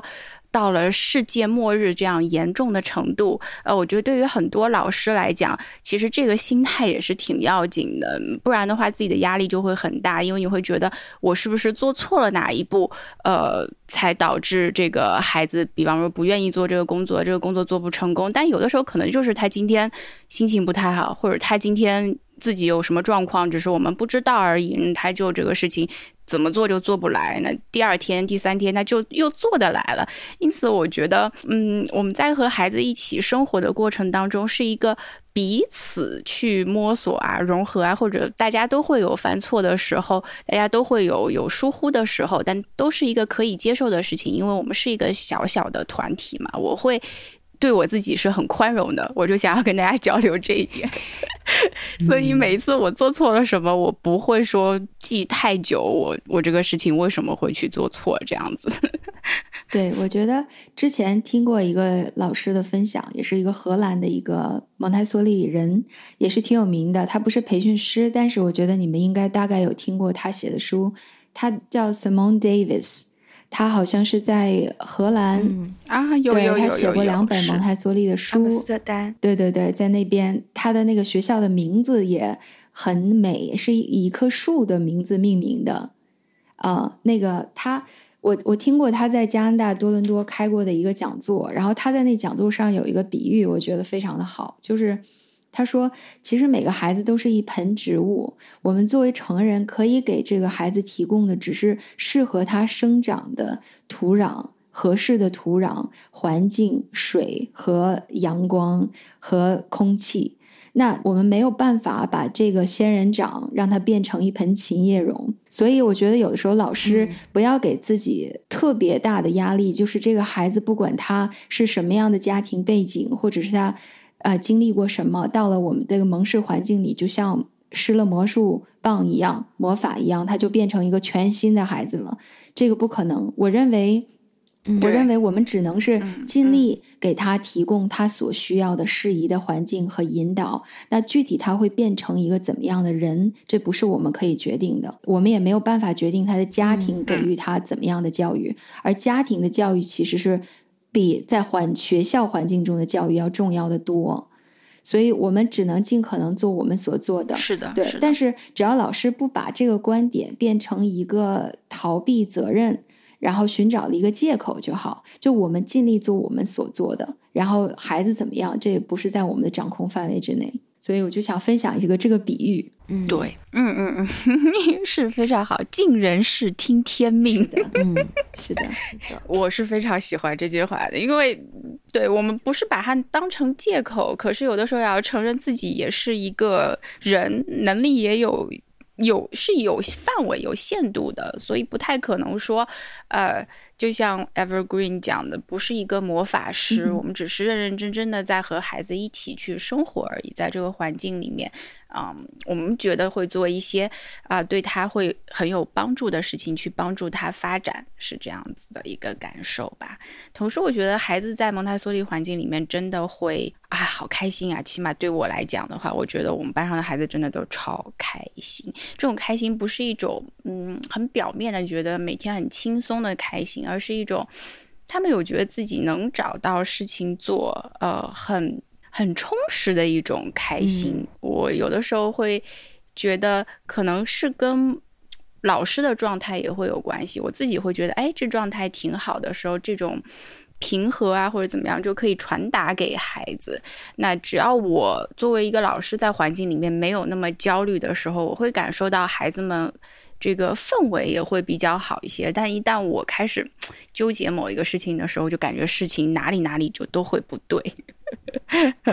所以老师自己会非常重要。那接下去我们可能就会过渡到第二个部分，刚才的部分主要就是讲了我们成年人怎么去观察孩子，还有跟孩子之间的一些互动嘛。那么作为一个成年人来讲，其实我们也有一些。呃，自己身上需要去注意啊，或者调整啊，或者说是嗯，去面对的地方吧。呃，这一部分我觉得也挺重要的。那有没有人想来说一说这个方面呢？就成年人自己要加强自己的素质也好啊，或者要加强自己的业务能力呀？你们大家都有没有一些想法想要分享？我先刚刚说，就是回应刚刚那一个，就是这两天我脑子里常常想到一个词，就是 happily occupied。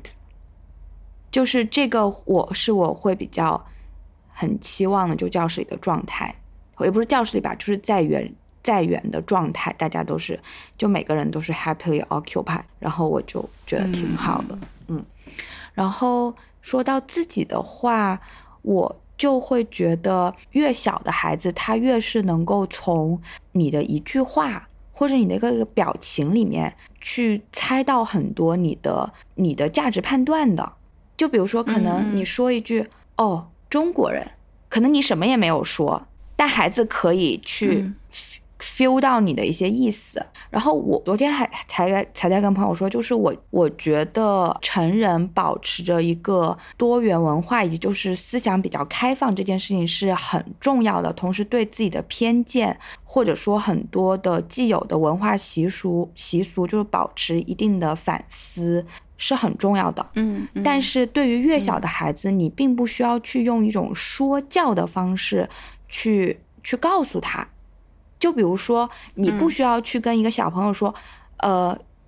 女女孩子也能当宇航员，因为可能，因为可能他还不他还不知道女孩子不能当宇航员。就他要听懂你这句话，他才他需要先知道哦，原来可能很多人认为女孩子不能当宇航员这样子。比如说讲性别方面的，但是你可以在很多的日常的行为中，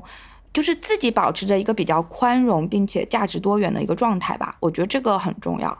就尽量避免去说，嗯，男孩子就是踢足球的，女孩子就喜欢玩娃娃。就很多很多这样子的下意识的话，因为我觉得对于越小的孩子来说，你你越给他这样的印象，其实那个影响可能是很持久的。这一块的内容可能就比较像说是成年人要把自己的很多价值判断保留在自己的心里面，而是让渡出一部分机会让孩子自己去探索，然后尽量的对于第一发展阶段的孩子来讲，呃。尽量的是陈述一些事实，而避免去，你说的说教，就是避免去把自己的一些观点直接去传达给孩子，是不是这个意思啊？就是尽量营造一个多元宽松的环境，我觉得很重要，但是不需要以一种特别教条的方式去传达。嗯，这个是挺重要的。Evergreen 在国外工作的话，可能对这一点也会。比较有感触吧？那你跟孩子在交流的时候，会有遇到过一些这样的交流吗？就比方说是关于一些观点呐，呃，他会问老师：“你是中国人吗？”或者说，就接着这个中国人吧。我不知道你这个中国人是哪里跳出来的话题，那我们就接着这个中国人好了。会有一些对老师的这样的一个好奇吗？或者有没有一些讨论是关于啊中国是怎样的国家呢？还有这样子的一些讨论。OK，那么如果说你碰到孩子在问一些呃这样的问题的时候，对你的身份啊或者怎么样的一些问题的时候，你会怎么去回应这一个阶段的孩子呢？我觉得这个语言啊是自然而然在一个家庭儿童之家的环境中发生的。就是我们说，我知道小学阶段对讲故事非常的重视。其实，在卡萨阶段，我也经常跟孩子们分享我日常的一些小故事。就是我们的孩子，特别是他们最对地理和文化感兴趣。的时候，他们可以自己了解不同的大洲和国家的时候，他们就会有很多这这样的问题。所以，我是完全就非常自然的，有可能是在我们排队准备去户外的时候，或者是在户外做一个什么游戏的时候，或者是在。室内转闲的时候，我们在吃完饭啊，然后准备要做进行下一步的活动的时候，我就会就会给他们讲一些我日常生活中发生的小故事。所以当他们问到我你是不是中国人，我就会告诉他们我小的时候是在中国长大的。后来像你们这么大的时候，我就是在中国，然后甚至我在哪个省，我在哪个城市，我们的孩子都一清二楚。然后他们有的时候回家都会跟父母讲，所以他们的父母也清楚我是在哪里出生的。然后在离北京坐车大概四 坐火车大概四个小时，这些他们都记得非常清楚。然后还有家里，比如说我中了一个什么 语言敏感期，非常敏感。而且我发现，就是相对来讲，编造的故事或者是哪本故事书里的故事，远远不及你跟他们分享你真实生活的你个人的信息要重要。就比如说，我有给给我们的孩子。讲就是，啊，我在小的时候跟我爸妈去海边玩然后那个早上的时候，这个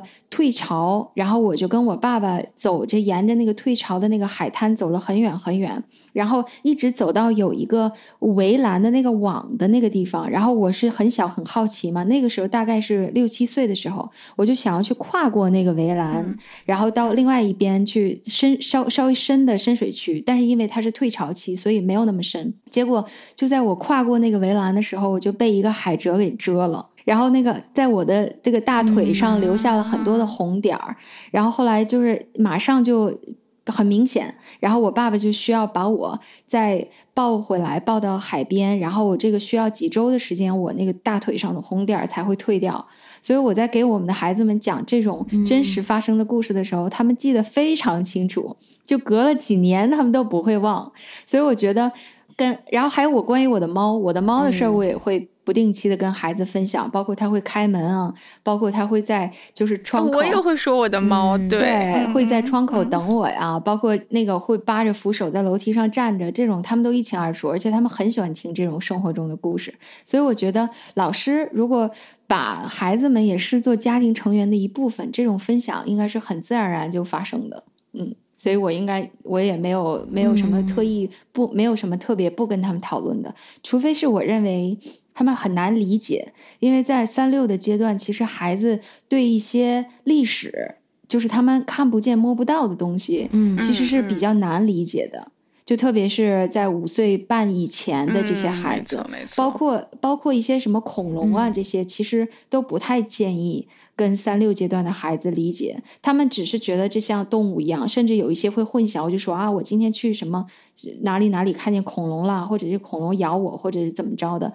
它这并不存在，其实比较难理解。我觉得这些东西，比如说像化石啊、恐龙、历史人物这些，还是留到小学阶段比较好。嗯，小学阶段是痴迷呀，痴迷于这些事儿。哎，我我我我想补充一下，就是我刚刚说的那种，其实。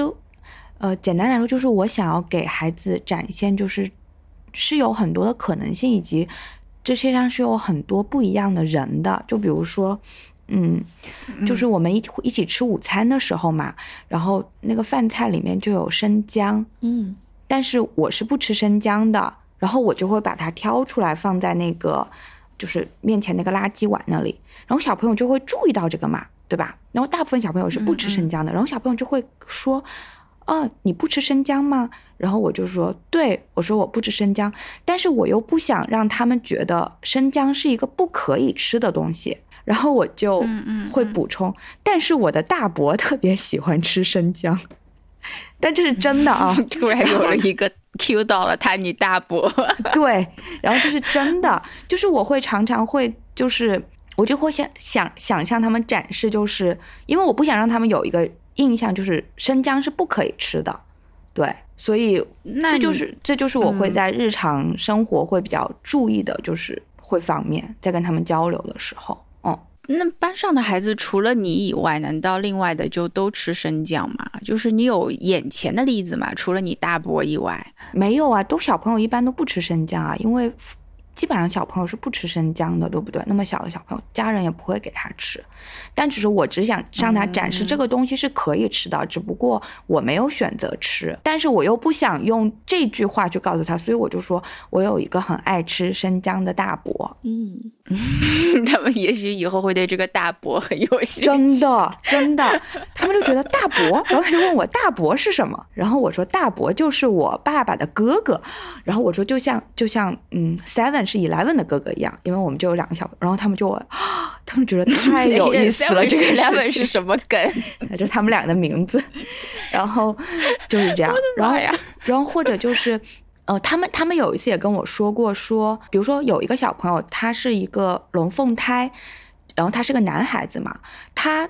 他有特别强烈的那个性别意识，就是常常我我跟他说说一个事情啊，他就会说。嗯，男孩子是不会做这个事情的。然后呢，我就说会啊。然后我就说我在哪里哪里哪里，我就见到过一个男孩子，他就染了一个蓝色的头发。然后就比如说我在欧洲玩或哪哪哪的，我就会讲一个，然后他就会觉得就是这样子。就是我会特别在意去去讲这个，也不是在意去讲这个吧，就是有这个点的时候，我会想要知道。哦，就是有各种各样的人的这个世界上，嗯，我觉得这可能是属于你比较想要带给孩子的一个观念，但是它也是属于一个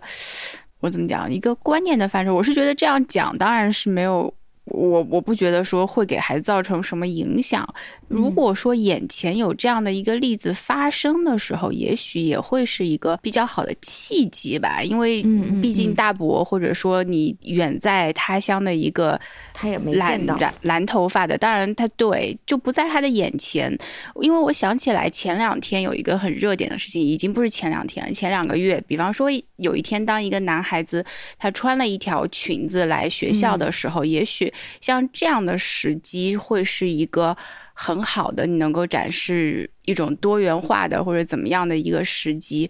不过呢，你如果在平时本来这就是你你最在乎的一个点的话，我觉得可能这就是你想要去带给孩子的一点吧。那你当然可以继续的继续去这样描述啊，因为有的时候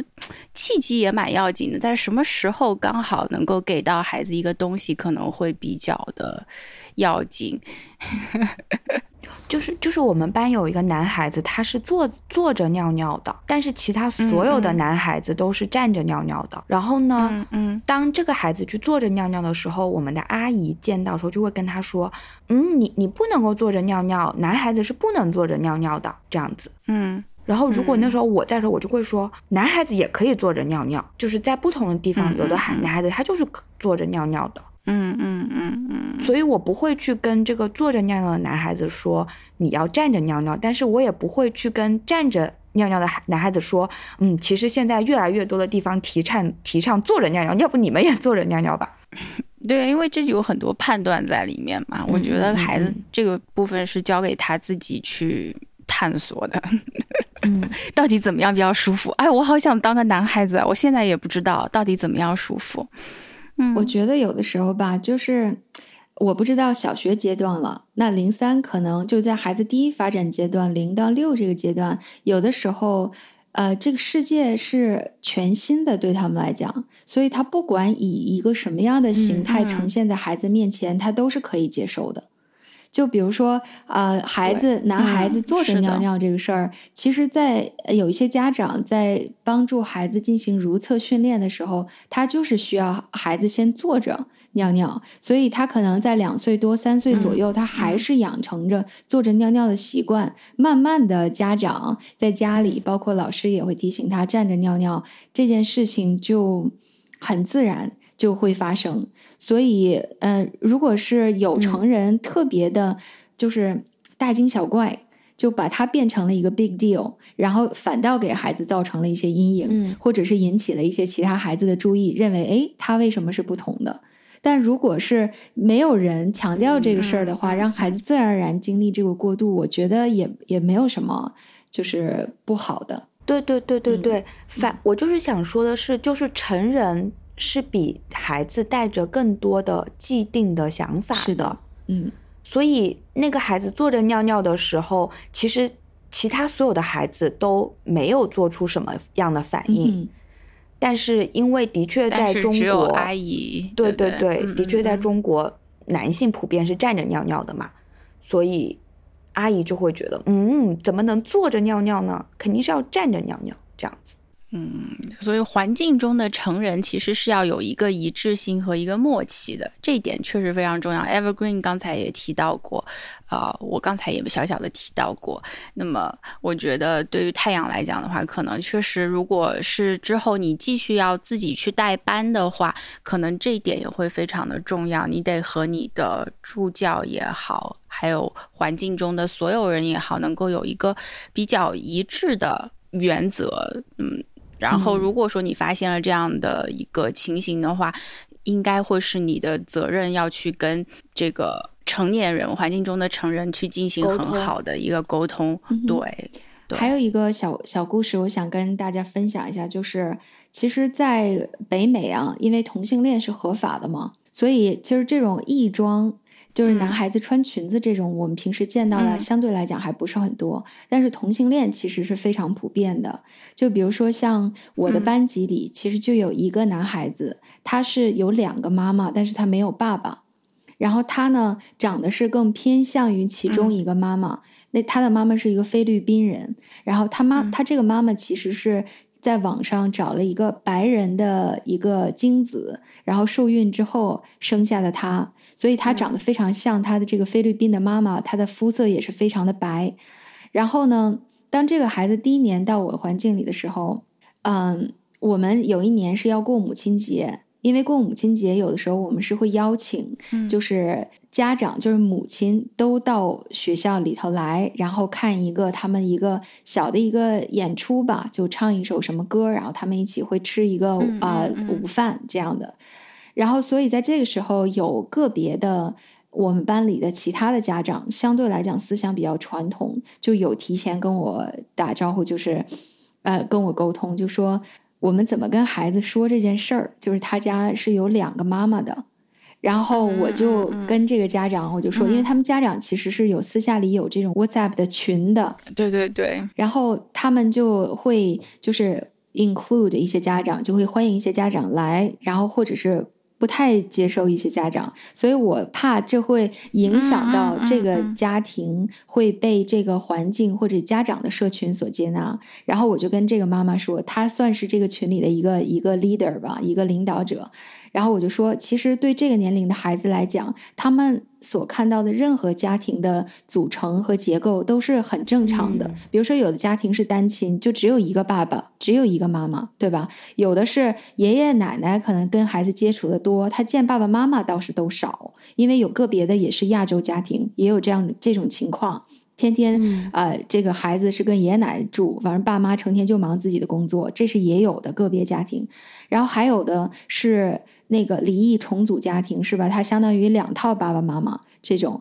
所以我说，其实是大人把这个东西看得过于重了，孩子在这个阶段没有任何的意识，他觉得都可以。然后，所以在那个母亲节之前，我就给他们读了一个绘本。那个绘本就是我从小学的那个，我们学校有小学部，从小学部借过来的，就是关于多民族、不同的文化和不同的家庭的组合方式，就包括离异家庭、包括单亲家庭这种，或者是同性恋家庭。孩子听了他会问一些问题，有个别稍微大一点的孩子，但是很快就 move on 了，就他们没有觉得什么奇怪的。然后，这个同性恋的这个家庭也也被我们所在的这个家庭的社群所接受，而且成为他们非常中坚力量的一部分。因为这两个妈妈非常非常的好人，非常非常的好，而且他们的关系甚至比有一些正常的家庭还要紧密。所以他们其实是给很多孩子和家庭树立一个非常好的榜样的。所以，我我是觉得有一些这种孩子看到的世界的这种情况，有的时候是会被家长的大惊小怪所影响。他们其实是很正常的 这种感觉。是是的，是，所以他们才是未来。嗯，我是觉得对成年人。那么，其实太阳你的那个表述，如果再换一下，就变成成年人不要。对于环境中的很多事情大惊小怪，我觉得这是成年人应该要做的事情。对，即使是在小学阶段也是这样，是我们自己先保持好自己的一个心态吧。因为并不是说要和一些传统去对抗，或者是对抗某种文化，但是我们就是自己先示范的就是一种接纳的态度。那么这种态度也会传递给孩子身上，并且他不是用一种言语去这样传递的，他。就是一种是我们生活方式的一个部分，然后我觉得孩子会很自然的接受。那在小学阶段的话，我的感受是孩子会问为什么会有这样的事，那么你会用比较一些简单的语言去。跟孩子沟通这个事情，那世界上有很多的人，他们都有不一样的生活方式和选择。我觉得就是只要这样去讲一句，其实孩子们就基本上也 move on 了，他们也不会说在纠结于这个问题。对，对我来讲，我的感受也是这样。嗯，没有必要去给那种一下子会把情绪调动起来的言论。对，只只需要很平和的去给他讲述，就是。对这个世界上有很多不一样的人，也能接受。那么小学里面其实还有一些图表，它的那些图表的存在，并不是为了告诉孩子某一些知识点，它是一种。印象式的图表，所以在有一张图表里面，像人的基本需求的图表，他会讲世界上所有的人，不管在什么地方，不管是什么民族，他们都会有这个衣食住行的需求啊，都会有精神需求。然后他在食的需求里面，有意的会加上一些可能在有的文化里面看起来不能吃的东西，比方说青蛙。所以我在美国读这个培训的时候，呃，有的。有的学员就会说：“我这上面居然画了一只青蛙。”然后培训师说：“对，别的东西你可以换掉，但是你的青蛙不要换掉，或者你要换成那种我们在食物里面不太不太吃的那些东西，要让孩子能够自己去发现到这个世界上有各式各样的人在不同的地方吃各式各样的东西。比如说，对于一部分美国人来讲，完全无法接受吃狗这个事情，但是这在有的文化里面确实是吃的。”并且现在也还是在吃的。那培训师就是说，要把这样的一个观点是，并不是以说教的形式，就像刚才太阳说的，但是是以各种各样的方式体现在你的一种言语表述里面，也体现在一些图表里面，会让孩子知道这个世界的多样性。关于吃这点，其实就是咱们亚洲人真的吃的东西太多了。我有一次跟孩子分享关于那个 关于那个就是世界上有毒的一些呃一些生物，包括那本书真的很有趣，他竟然把那个皮皮虾也列成一种有有攻击性、有伤害的、有毒的一种 动物了。然后就是，然后我就跟孩子讲，我说这个在中国是一种食物，而且非常的好吃。所以，然后我们的班里就有孩子就说：“哎，那我也想去尝试。”就其实有的时候，这个文化的不同的形态，你就没有说什么刻意的，就是你身处这个文化，你就一点。反正我我是比较也是比较开放和比较自然的，甚至我也有跟他们分享说，比如说在泰国、越南有一些国家，他们会吃蝎子。会吃各种各样的虫子、蚂蚱这些东西，这都很自然。然后他们也会挺挺惊奇的。然后有一个孩子也会分享说，他爸爸在那个东南亚那边国家去旅行的时候，去出差也会吃这个吃那的。然后我们其他孩子也都很惊讶。我就觉得这个很有趣，对，就是展现不同的文化。我很喜欢让他们有这种从小就有一种世界观，嗯。嗯，首先作为一个老师来讲，我们也需要有这样的一个意识，因为可能我们自己心里有的事情是接受不了的，比方说吃某些昆虫，但是也要让孩子会知道说啊，可以有些人是这样子做的。嗯，我觉得这个倒是确实也挺重要的，而且在小学阶段的话，我觉得更明显的一点就是，即使我自己很。我对虫子是不太感冒的，但我也会做出嗯能接受的样子，甚至我现在啊有一点点能够克服这种对虫子的恐惧，我还是可以去碰碰它们呀，玩玩它们呀，比原来是要好多了。除了蟑螂以外，蟑螂有一次我看到我们班一个孩子很有兴致的观察蟑螂的时候，我还是觉得有点 接受不能，但是我只能选择我自己。远离一点点。嗯嗯嗯嗯嗯。其实我想说，作为成人的职责，特别是主主教老师啊，有非常重要的一点就是 learn with the child 和 learn for the child。就是我们说追随儿童，就是有的时候孩子他所喜欢的东西，不是我们从小。长大所适应和接受的，但是因为他的喜欢，我们就要追随他去学习这方面。包括就是我其实也不是很喜欢虫子，包括那个毛毛虫，就那种软的，然后没有骨头的，我其实都非常害怕。嗯，对对。然后我们班有一个男孩子叫 Nathan，他就是各种各样的虫子他都特别喜欢，就是那种 obsessed 迷恋迷恋。就是一到户外，他就去到处就刨坑找。其他男孩子都会像踢足球啊，或者是做一些其他的什么活动，他就是在地上找虫子。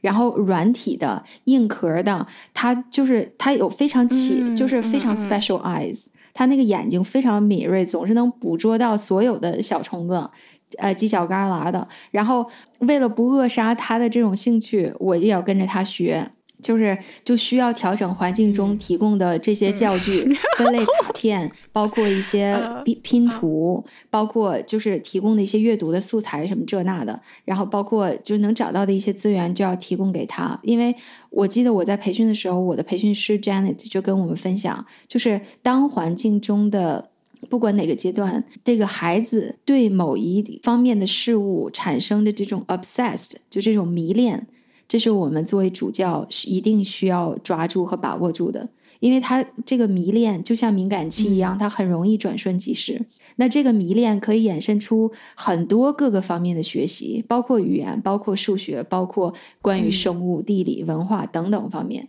所以，可能我觉得追随儿童对成人的要求也非常的高。这就是一点补充，嗯，这补充的也是很好。对，哎，说到虫子，这是有。绵绵不绝的很恐怖的，我觉得故事。还有我们班有个小朋友，我们班有个小朋友，他喜欢那种叫做大兜虫的东西。这个大兜虫就头上会长一个很大的角，但它是一种甲虫。可是呢，它在小的时候你是看不出来它长大以后有角还是没角的，因为你也不知道它是公的还是母的，只有公的才会长角。那个小朋友呢，他就会去挖这个幼虫，它的幼虫叫做蓟草，是一种没有长毛的、光滑的、一节一节的软软的虫子。是白色的，那它既然不知道这个公母，它就会挖一堆。你就想一堆这个虫子在你眼前的时候，我真的是要晕过去。但他就说，他就他有天还说，老师，你看这只虫子它吐了。我想说，这个虫子它吐不吐，我都觉得很恶心，我要吐了。但是他还是在那边玩啊，我就只能说，嗯，我们去查一查吧，怎么样去判断它的公母？然后我说，你拿到外面草地上面去去。搞它们，你不要拿到这个我们教室我面前来搞这些东西。然后他就说可以啊，他在外面搞。然后我不得不说，这非常非常的考验成人。对我们虽然很追随儿童，但大多数时候我们也有一个极限，就差不多就是 好就这样吧。我觉得我今天的极限就在这里，我明年可能再进步一点就好了。嗯。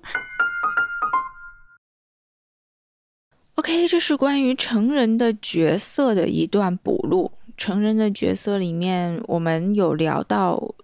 在教室里面或者在环境当中，要提供给孩子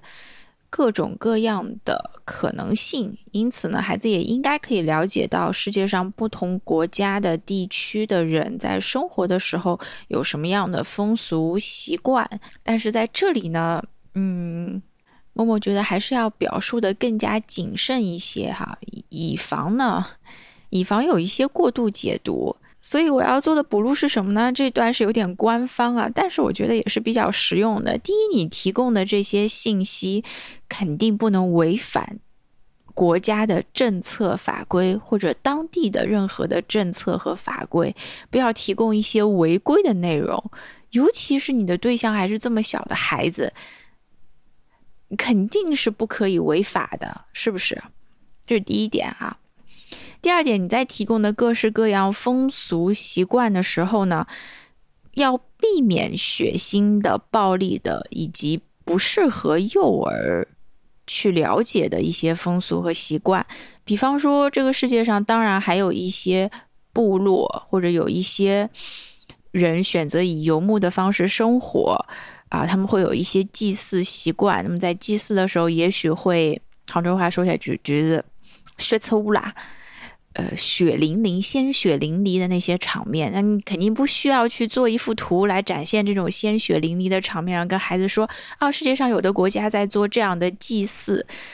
不是说这个世界上没有，但是它并不适合一个幼儿在他的这个年龄段去知道这些风俗。这是一个常识性的判断。我觉得现在很多人可能就缺乏一种常识性的判断，会比较容易钻牛角尖，把这事情想太多了。我们还是要提供给孩子一些真善美的东西，那图片一定都是赏心悦目的东西。再有一个呢是，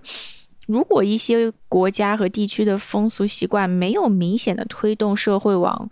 更公平。更好的一个方向去发展的话，也没有必要跟孩子去强调这一点啊。比方说，这世界上有一些国家的女孩子不能进学校接受教育，比方说，呃，哪里哪里的人吃不饱饭，因为这些信息和内容，其实孩子他就算知道了，他在这个年龄段也做不了什么，而且这种叙述带来的是一种比较负面的情感，所以我们也会要避免说。把这些内容以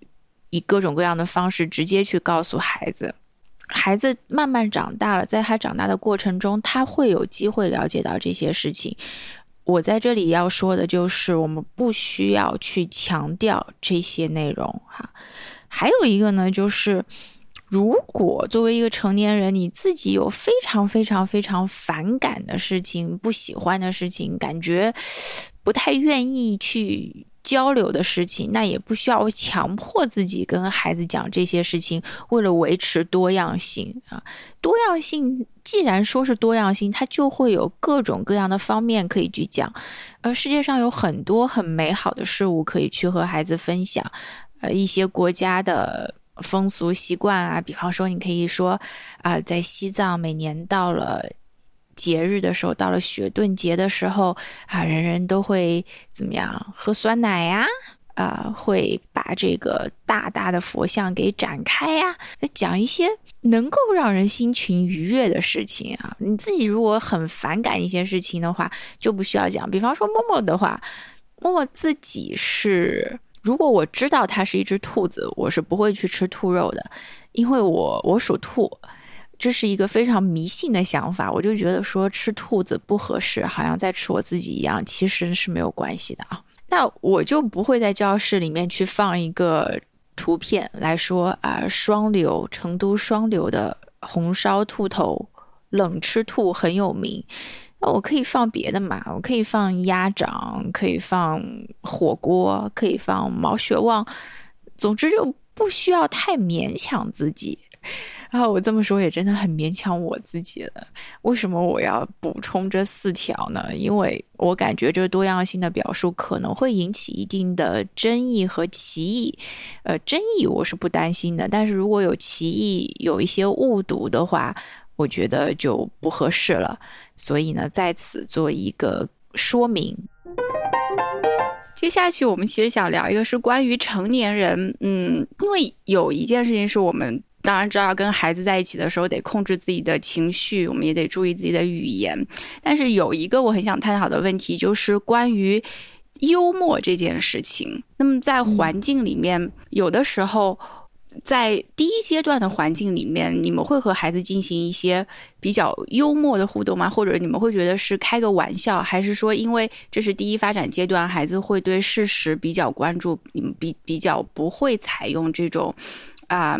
去打趣他的一种方式啊，还有，呃，跟孩子说话的时候，你们会用怎么样的方式去跟孩子说话呢？其实我是很好奇这一点的。比方说，呃，因为在小学里面啊，那我可以先举个例子，因为小学里面我们会经常的去开一些玩笑，我们会说有一个小朋友，比方说他今天早上来，呃，摔了一跤了。然后呢，他过来以后心情也不是很好，结果他在做一个什么工作的时候也不顺利，就每做每件事情都不顺利。呃，有的时候我就会说，哎，我说你今天好像还挺倒霉的。嗯，他听到这个话的时候，他会笑一笑，就会说，嗯，是啊，今天是一个倒霉的一天，就是这样的一个语句。那我就会想说，在。在零三的环境或者三六的环境里面，小朋友有的时候他是能够 get 到这个点的，还是说我们尽量要避免这种打趣他呀，然后这样子说说这种呃开玩笑的话这样的场景？我觉得跟零三应该是不太会这样讲话吧，不然他也不太懂这样子。他听不懂你在说什么啊？那所以就比较实事求是，就是比较温和的对他讲。我觉得三六阶段吧，如果是第一年的孩子，基本上也听听不太懂幽默，就是还是本着实事求是的原则跟他们就是比较 serious 的谈话。因为我们知道，可能小一点的孩子在三六阶段，他们真的是很 serious。他们把所有的事情都当着一个非常认真的事情来，就哪怕是你有时候特刻意开个玩笑，他也 get 不到你开玩笑的那个点。但是稍微大一点的孩子，你是可以跟他开玩笑的。就是比如说，我到最后一年 casa 的孩子，他们可以达到完全阅读的状态，就什么书都可以读了。然后我我就会给他们讲一些特，或者是他们已经接触到诗歌了，或者是。Rhythm 就是 rhyme，就那种押韵的什么，我会给他们讲一些有趣的笑话的谜语。比如说有一个我跟他们分享过，可以举个例子，就是我会问他们：A deer with no eye，what is a deer with no eye？然后这个答案就是 no idea。嗯，然后他们就会笑。就你如果说跟两三岁的孩子，他会就会凝视你，然后完全不知道你在说什么。对，就是他 get get 不到这个点。然后我还会我还会延伸到下一个，我就会问他，我说，Dear, then what is a deer with no eye and has a broken leg？然后他们基本上就答不上来。然后我会告诉他们，Still a no idea，Still no idea。就是 still 就是站着不动的，对吧？然后这个有的 get 到这些点的孩子，他有的时候就会去找，就是他刻意回去在家去找去搜这些谜语，然后回来再给我讲，让我猜，然后我基本上也猜不到，然后我们就会这种方式来来交流和互动。就是还是会大一点卡萨的孩子，他们会接触到这一点，而且我发现，有的时候孩子他可能也会吸收到家里的大一点的，就是哥哥姐姐呀，或者是爸妈的一些语言，他们听的那些歌啊什么的，就有的时候也会让我觉得好笑。嗯，就是我们班其实有很多孩子，他们都已经不听那些。就比如说 Twinkle Twinkle Little Star，或者是那个 Baby 呃 Shark 这种歌了，他们喜欢听的都是流行音乐，比如说像 Old Town Road 这种都是他们教给我的，包括那个 Cinderella，嗯，就这种流行乐，他们很喜欢听，所以有时候我们班里有的时候在那个，比如说他们在吃午饭啊什么的时间，我们会放这种，没有听过，对，就是很流行的那种 Pop Star 他们唱的那种歌。对，然后还有的时候，他们的语言也真的很有趣。就这夏令营的时候，我呃，因为我们是那个各个班级 Casa 班 mix 的一个夏令营嘛，就相当于是三个班的 Casa，三四个班的 Casa 的一些 enroll 夏令营的孩子才会来。然后有一个男孩子特别有意思，我之前没有接触过他。然后在最后一天的时候，我跟他聊天儿，在放学的时候跟他聊天儿，然后他就说：“When you walk into the classroom, I was thinking.” I was wondering who's that girl？他把我形容成一个 girl，就是他的那种语言、那种神态，就完全是相当于是看到一个 peer、一个 teenager 的那种感觉，就他们已经 撩你到那种。对呀，这是一个五岁左右的一个男孩子，他就就是这样的。所以我觉得这种幽默其实有的时候，呃，很很微妙，就是它可以一种很 serious 的方式发生，或者是你可以让它发生，他能 get 到这一点，那你就让它发生吧。但是对偏小一点的三岁半以前的孩子，他基本上就 get 不到幽默，在卡萨的环境里，嗯。难怪说，你说要是对听一个笑话能笑，那是对一个语言的很高的理解。对的，嗯。但是就是上个学期末，呃，不是学期中，就是我有开始跟我们班比较大一点的孩子，其实他们已经可能三岁半到四岁半了，做那个拼读的练习，就是那个什么，cat 就 cat 这样子嘛。嗯哼。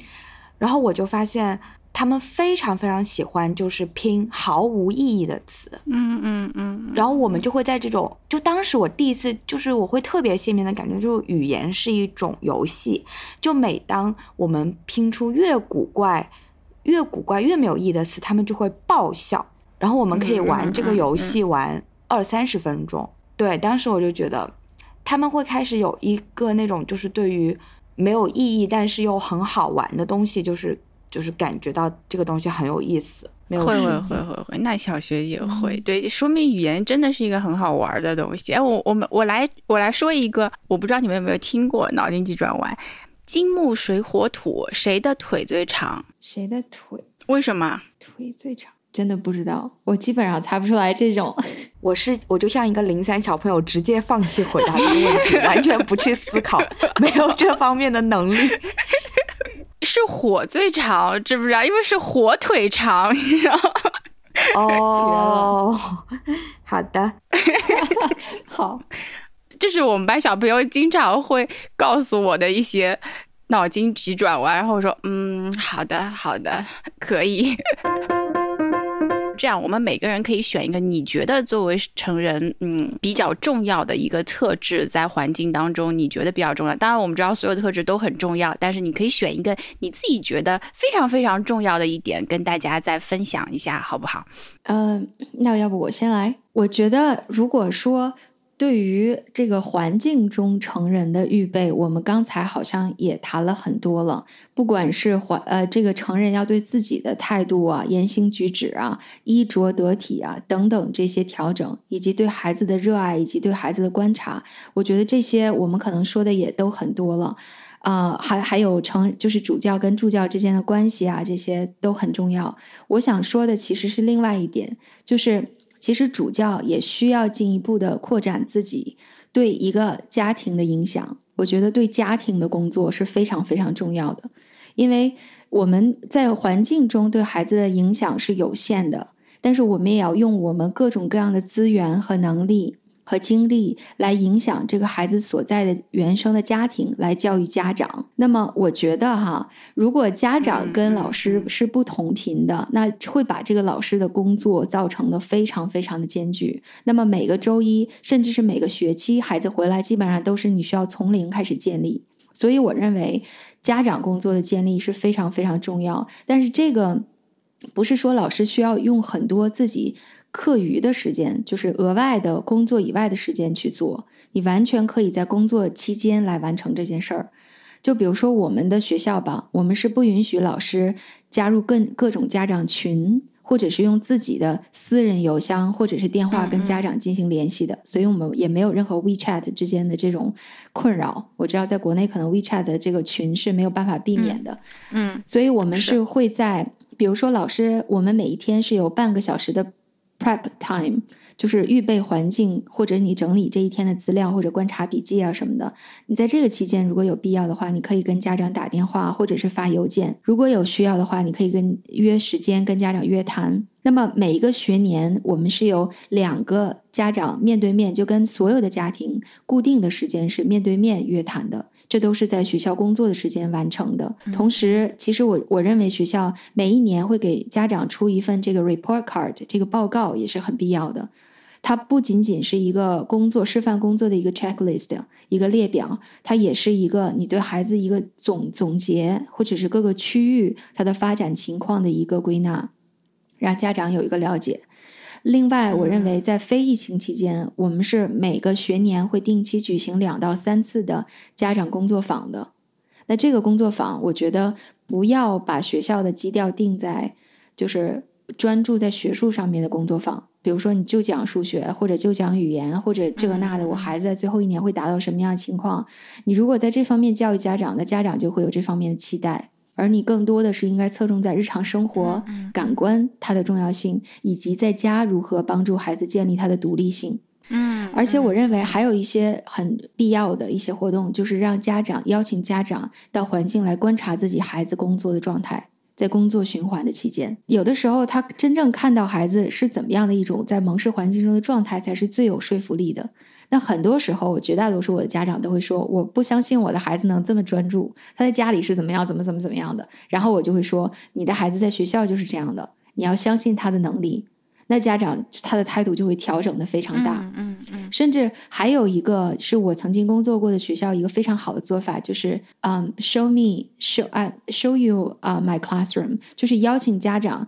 到这个环境里，主教老师就坐在一边观察。完全不做任何干预，然后你在比如说这半个小时的时间段，你 book 两三个家庭，然后由这个孩子带着自己的家长展示他自己的教室，展示他所做的工作，就是他是一个 presenter，然后家长是一个 receiver，这个非常的成功。然后我很多有的时候在这种这个活动的时候，我看到了孩子，他哪怕一个三岁的孩子。他都非常有兴趣，而且非常骄傲和自豪的给自己的家长展示他在环境中所做的工作，非常的开心。然后家长也非常的满足。所以我觉得，作为一个主教来老师来说，我们的工作不能只局限在环境中的孩子身上，也要扩展到他的家庭，然后这样才可能从各个方面影响到一个孩子和一个社区。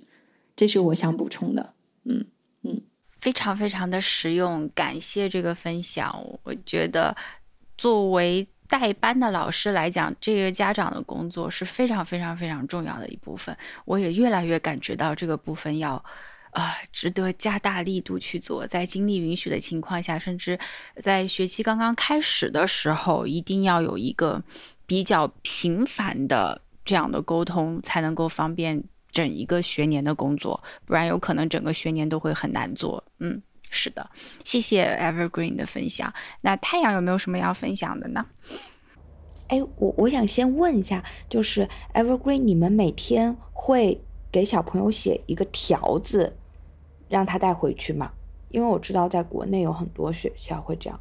我们是这样的，就是我了解到，在 IC 的环境，确实是在前期主就家长，因为他很担心这么小的孩子进入到一个学校环境，他非常想了解孩子每一天的情况是怎样的，而且特别是我们在教室里边又没有监控，家长看不到孩子的情况，所以有的时候呢，在非疫情期间，呃，主教老师或者是跟家长在接的时候，会跟他沟通这一天孩子都怎么样啊？睡觉的情况啊，吃饭的情况，吃点心的情况，有没有 accident，就是拉在裤子里啦这种情况。然后基本上每一天他们都会进行这样的沟通。但是写条子这种，我还真的没有见过写条子。嗯，但卡萨阶段是没有的，因为我是看到很多学校会有，就中国很多很多学校都有。你是说卡萨的环境嘛？把孩子一天做的事儿做了什么给他？带回去，Casa、IC 都有，不一定需要按一天写，就是你可以按一天写，你也可以就是写一段话，或者就是写就是今天你观察到的一个比较重要的点，或是今天发生什么事情，或者今天有个什么特别的通知，反正就是每天孩子都会带回去一张纸，嗯，对，上面会有你的一段话，这样子，然后有有一些是你写的，就是一段话，有的是你打勾的，比如说。今天喝水喝的多少量适中，厕所上了多少次，然后午睡情况之类的。那我可能，可能小学生在这方面做的还是比较少的，因为这个喝不喝水啊，上不上洗手间，就这个时候家长的关注点基本上也不在这边了。嗯，我发现小学阶段的孩子的话，家长会反而，呃，他们也想知道在教室里面会发生什么，但因为我们在教室里面，呃。一学年也可能只有一次家长参观的机会。另外的时候呢，我们有的时候会拍一些小的视频啊，或者说是照片呐，呃，好像就是以这个为主。那条子的话，我觉得在老师精力允许的情况下，也许做得到。但如果说这个事情会变得很牵扯老师的精力的话，我我会觉得还不如在带班的时候，嗯，更花。在这个事情上，在带孩子这个事情上更花一些精力，因为准备这个条子，我听起来这事儿也是挺复杂的，也特别费时间。这个时间会会觉得有一点点，嗯，可能可能有一个要权衡的吧。太多了，因为如果不制造这样的需求给家长，也许家长也没有那么大的每天他都想知道孩子这样事无巨细的一样一个东西吧。嗯嗯嗯嗯。对，就题外话。好，哎，那问一下太阳呢？你觉得作为成年人来讲，有没有一个你很想要补充进来的？嗯，就是成年人，呃，很应该要注意的地方也好啊，或者说很重要的一个特质啊，这样的一个事情。我觉得信任孩子特别特别的重要。嗯，反正就是据我的。据我跟孩子的实践，我就是会意识到他们的变化是跳跃式的。就有的时候那个变化没有发生的时候，你可能有时候会觉得他不会再，这怎么办呀？特别是当情况比较糟的时候，你就感觉好像不会好了，或者说这个东西好像不知道怎么办。但是可能过一两个月之前让你觉得很焦头烂额的事情，它就消失了。然后，然后我，然后我就特别明白，就是那个 leap of faith。对吧？就是信仰之跃，就它为什么是跃？因为就是在发生之前，你可能都觉得它很难发生了，但是你还是要有那个信仰，就是觉得，嗯，事情就是会好的。这个这个孩子他会慢慢的，你就要就是你要在你能看到任何可推测，就是理性可推测的踪迹之前，你要抱有那样的信任，就是相信孩子。我觉得这个很重要。很多时候，我感觉大人就是对孩子的相信就是不够。然后就是跟比较小的孩子的时候，我就有意识到，特别是说话上面，你不要 speak for them，就是怎么说，嗯替他们说，因为他们的语言表达能力还没有那么的强。有的时候，你跟他们两个人的交谈，可能就是在他还不会说话之前，他就是嗯哦，然后你也可以这样子，就是嗯哦。然后可能在别人看来觉得你们有病，又不知道你在那里干嘛。但是，但是我就觉得，呃，其实就也很重要，就是，嗯，你要让他，其实你也是在练习跟他谈话，呃，就是他发出一些声音，呃，虽然是无意义的，你也听不懂，但你也可以回应一些声音。呃，他发出声音的时候，你就不要发出声音，嗯嗯，你你是等他，然后等他停止了之后，然后你再发出声音。所以很多时候，我跟很小的朋友的交，呃，很小的孩子的交流是，可能在外人看来会觉得毫无意义。比如说，他说，嗯，就是，嗯嗯，花。然后我就说，对，这里有一朵花，或者说，哦，对，这里有一朵红色的花，然后就好了。然后你再看他说什么，就是不要说嗯，或者说哦，对，这是一朵玫瑰，或者你可以这么说啊。就很多时候好像就是我觉得我是我说我说的内容只是在它的上面稍微多了一点点东西，呃，并不是就是呃花，然后咚咚咚咚，然后你就你就说好多，对。有的时候我就感觉跟他们一来一回，其实那个语言你的语速是很慢的，对话，对对对，嗯，呃，然后可能旁人会觉得，哎，就好像你也没有在特别的说什么呀，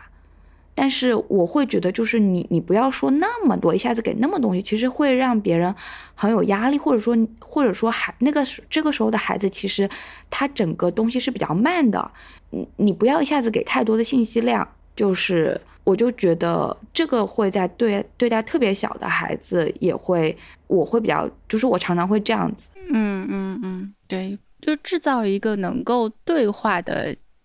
这样的一个氛围吧，因为氛围可能比你聊的内容更重要。也就是说，它的形式是一个对谈的形式，而不是说，呃，是由成年人来跟孩子一直在，呃，唠唠叨叨一些事情，是不是这样的一个意思？而且就是你要对他有所回应，就是确认，表示，呃，就是让他知道他说话是有人在听的，你就是在听他说，然后你会根据，即使他只是说了一两个字，你也是有，你也是听的。首先你要表示我听见了，对对对，这样能够鼓励到孩子的自我表达，因为我们。啊，这个是在后面的节目里面也会有专门的有一期会讲到这个自我表达吧。我觉得这个对话的机制确实是非常的重要。刚刚你说的要相信孩子这一点也很重要。有的时候是家长会把那个焦虑传递给你吧。那我也来分享一点点啊。比方说，呃，孩子到了五六岁的时候，他书写，呃，很多孩子不能说很多孩子吧，有一部分孩子他是会左右颠倒，或者是有一种。镜像的这样的书写的，那么家长有的时候他会非常非常的焦虑，就觉得我孩子这样子还改不改得过来了？那就像太阳说的，这个事情它是有一个飞跃的，只要在一般的情形下，不是说有一些孩子真的会有一些特殊情形的话，他我会跟家长说，哦，我说好的，我知道的，我会多注意的，我不一定会直接跟家长说，哎，你可。可能过两个月就消失了，因为我也不知道这个事情会不会消失，就不给家长这样的信息。那我会说，哦，我会去关注这个事情的，看看。然后我其实可能不会做什么事情，我就是继续再看看。那看了两个月之后，他自己就好了。然后家长就会说，哦，哎，我发现他最近写字不会镜像，我就说是啊，是啊，我就说他好像这方面没有什么问题了。但其实我做的就是。把家长这个话给他接过来，但是把他放在心上，但是我不会去做很多的刻意的纠正的事情，因为如果我的观察这个孩子是一个正常的发展状态的话，我就不会去做别的事情。嗯，这点上确实会需要。老师对孩子会多一点点的信任，你得相信他，他可以自己去做到的。当然，我说的一定是一个正常的情况啊。如果说这个孩子真的你观察到在别的方面、行为方面有各种各样的比较特殊的情况的话，还是跟现在我讲的这个情况不太一样的。那我还想最后再分享一点，因为我们节目已经录了好久了，我觉得作为一个成年人和。你要和孩子一起工作，还有一点很重要，就是要保持对世界的一个好奇。就像 Evergreen 讲的，要和孩子一起再去学习，因为这个世界上有很多很多的事情，嗯。在等待着你发现，并不是说我们已经长到了三十岁、四十岁，这个世界对我们来讲就已经是一片已经完全探索过的地方了。呃，世界上永远有事情是你可以再去探索啊，你可以再去精进啊，你可以再去发掘自己新的潜力的地方。呃，这点我作为一个老师来讲是。我觉得作为一个老师来讲，能够跟孩子一起去学习，真的是一件非常开心的事情。我跟孩子在一起的时候，我就学到了很多我觉得毫无用处的知识，但是我还是很开心，因为我觉得这是我 探索世界的一部分。比方说，你们知道袋熊的。大便是方的嘛？就这这种知识，我就觉得很好笑。然后孩子就会说：“你知道吗？他拉的大便是方的。”我说：“啊，真的吗？”然后我们一起去查一些资料。所以我觉得，嗯，这一点对世界的这种好奇啊，然后觉得，哎，你每天知道一点新的，你观察到，哎，有一朵花它是会睡觉的，它晚上的时候这叶子会稍微合拢一点。我觉得这些都是非常非常美好的时刻。呃，怀着这样的心情跟孩子一起工作的。话可能你的心情也会变得比较好，嗯，这是我想要讲的，嗯，非常同意。而且我觉得用孩子的眼光来看这个世界，有的时候会比用成人的眼光来看这个世界会更好，因为在所有的孩子眼中，这个世界都是全新的，所有东西好像都是他们第一次接触到、第一次看到，而你作为这个把钥匙递给他们的人。我觉得我们有的时候看世界也会，也要充满着惊奇，充满着 wonder，对，才能够把这个美好的一面给孩子展现出来。所以我觉得就是为了孩子，我们要做一个有趣的人，对，也要做一个有准备，然后随时都准备好学习的人。是的，是的，嗯嗯。以上就是本期由好早餐喝燕麦 oats oats 麦子和麦独家冠名播出的蒙台傻利的全部内容，感谢大家的收听。如果您有什么反馈，欢迎通过邮件或者评论的方式与我们交流。您还可以使用我们在节目文本中提供的淘口令或者链接，或者直接到 o t o 淘宝店、天猫店，对客服报上口令“蒙台傻利”，即可获得本节目专属福利优惠券，以更优价格享受健康美味的燕麦饮品啦。那么我们就下期再见吧。祝您今天有个好心情拜拜。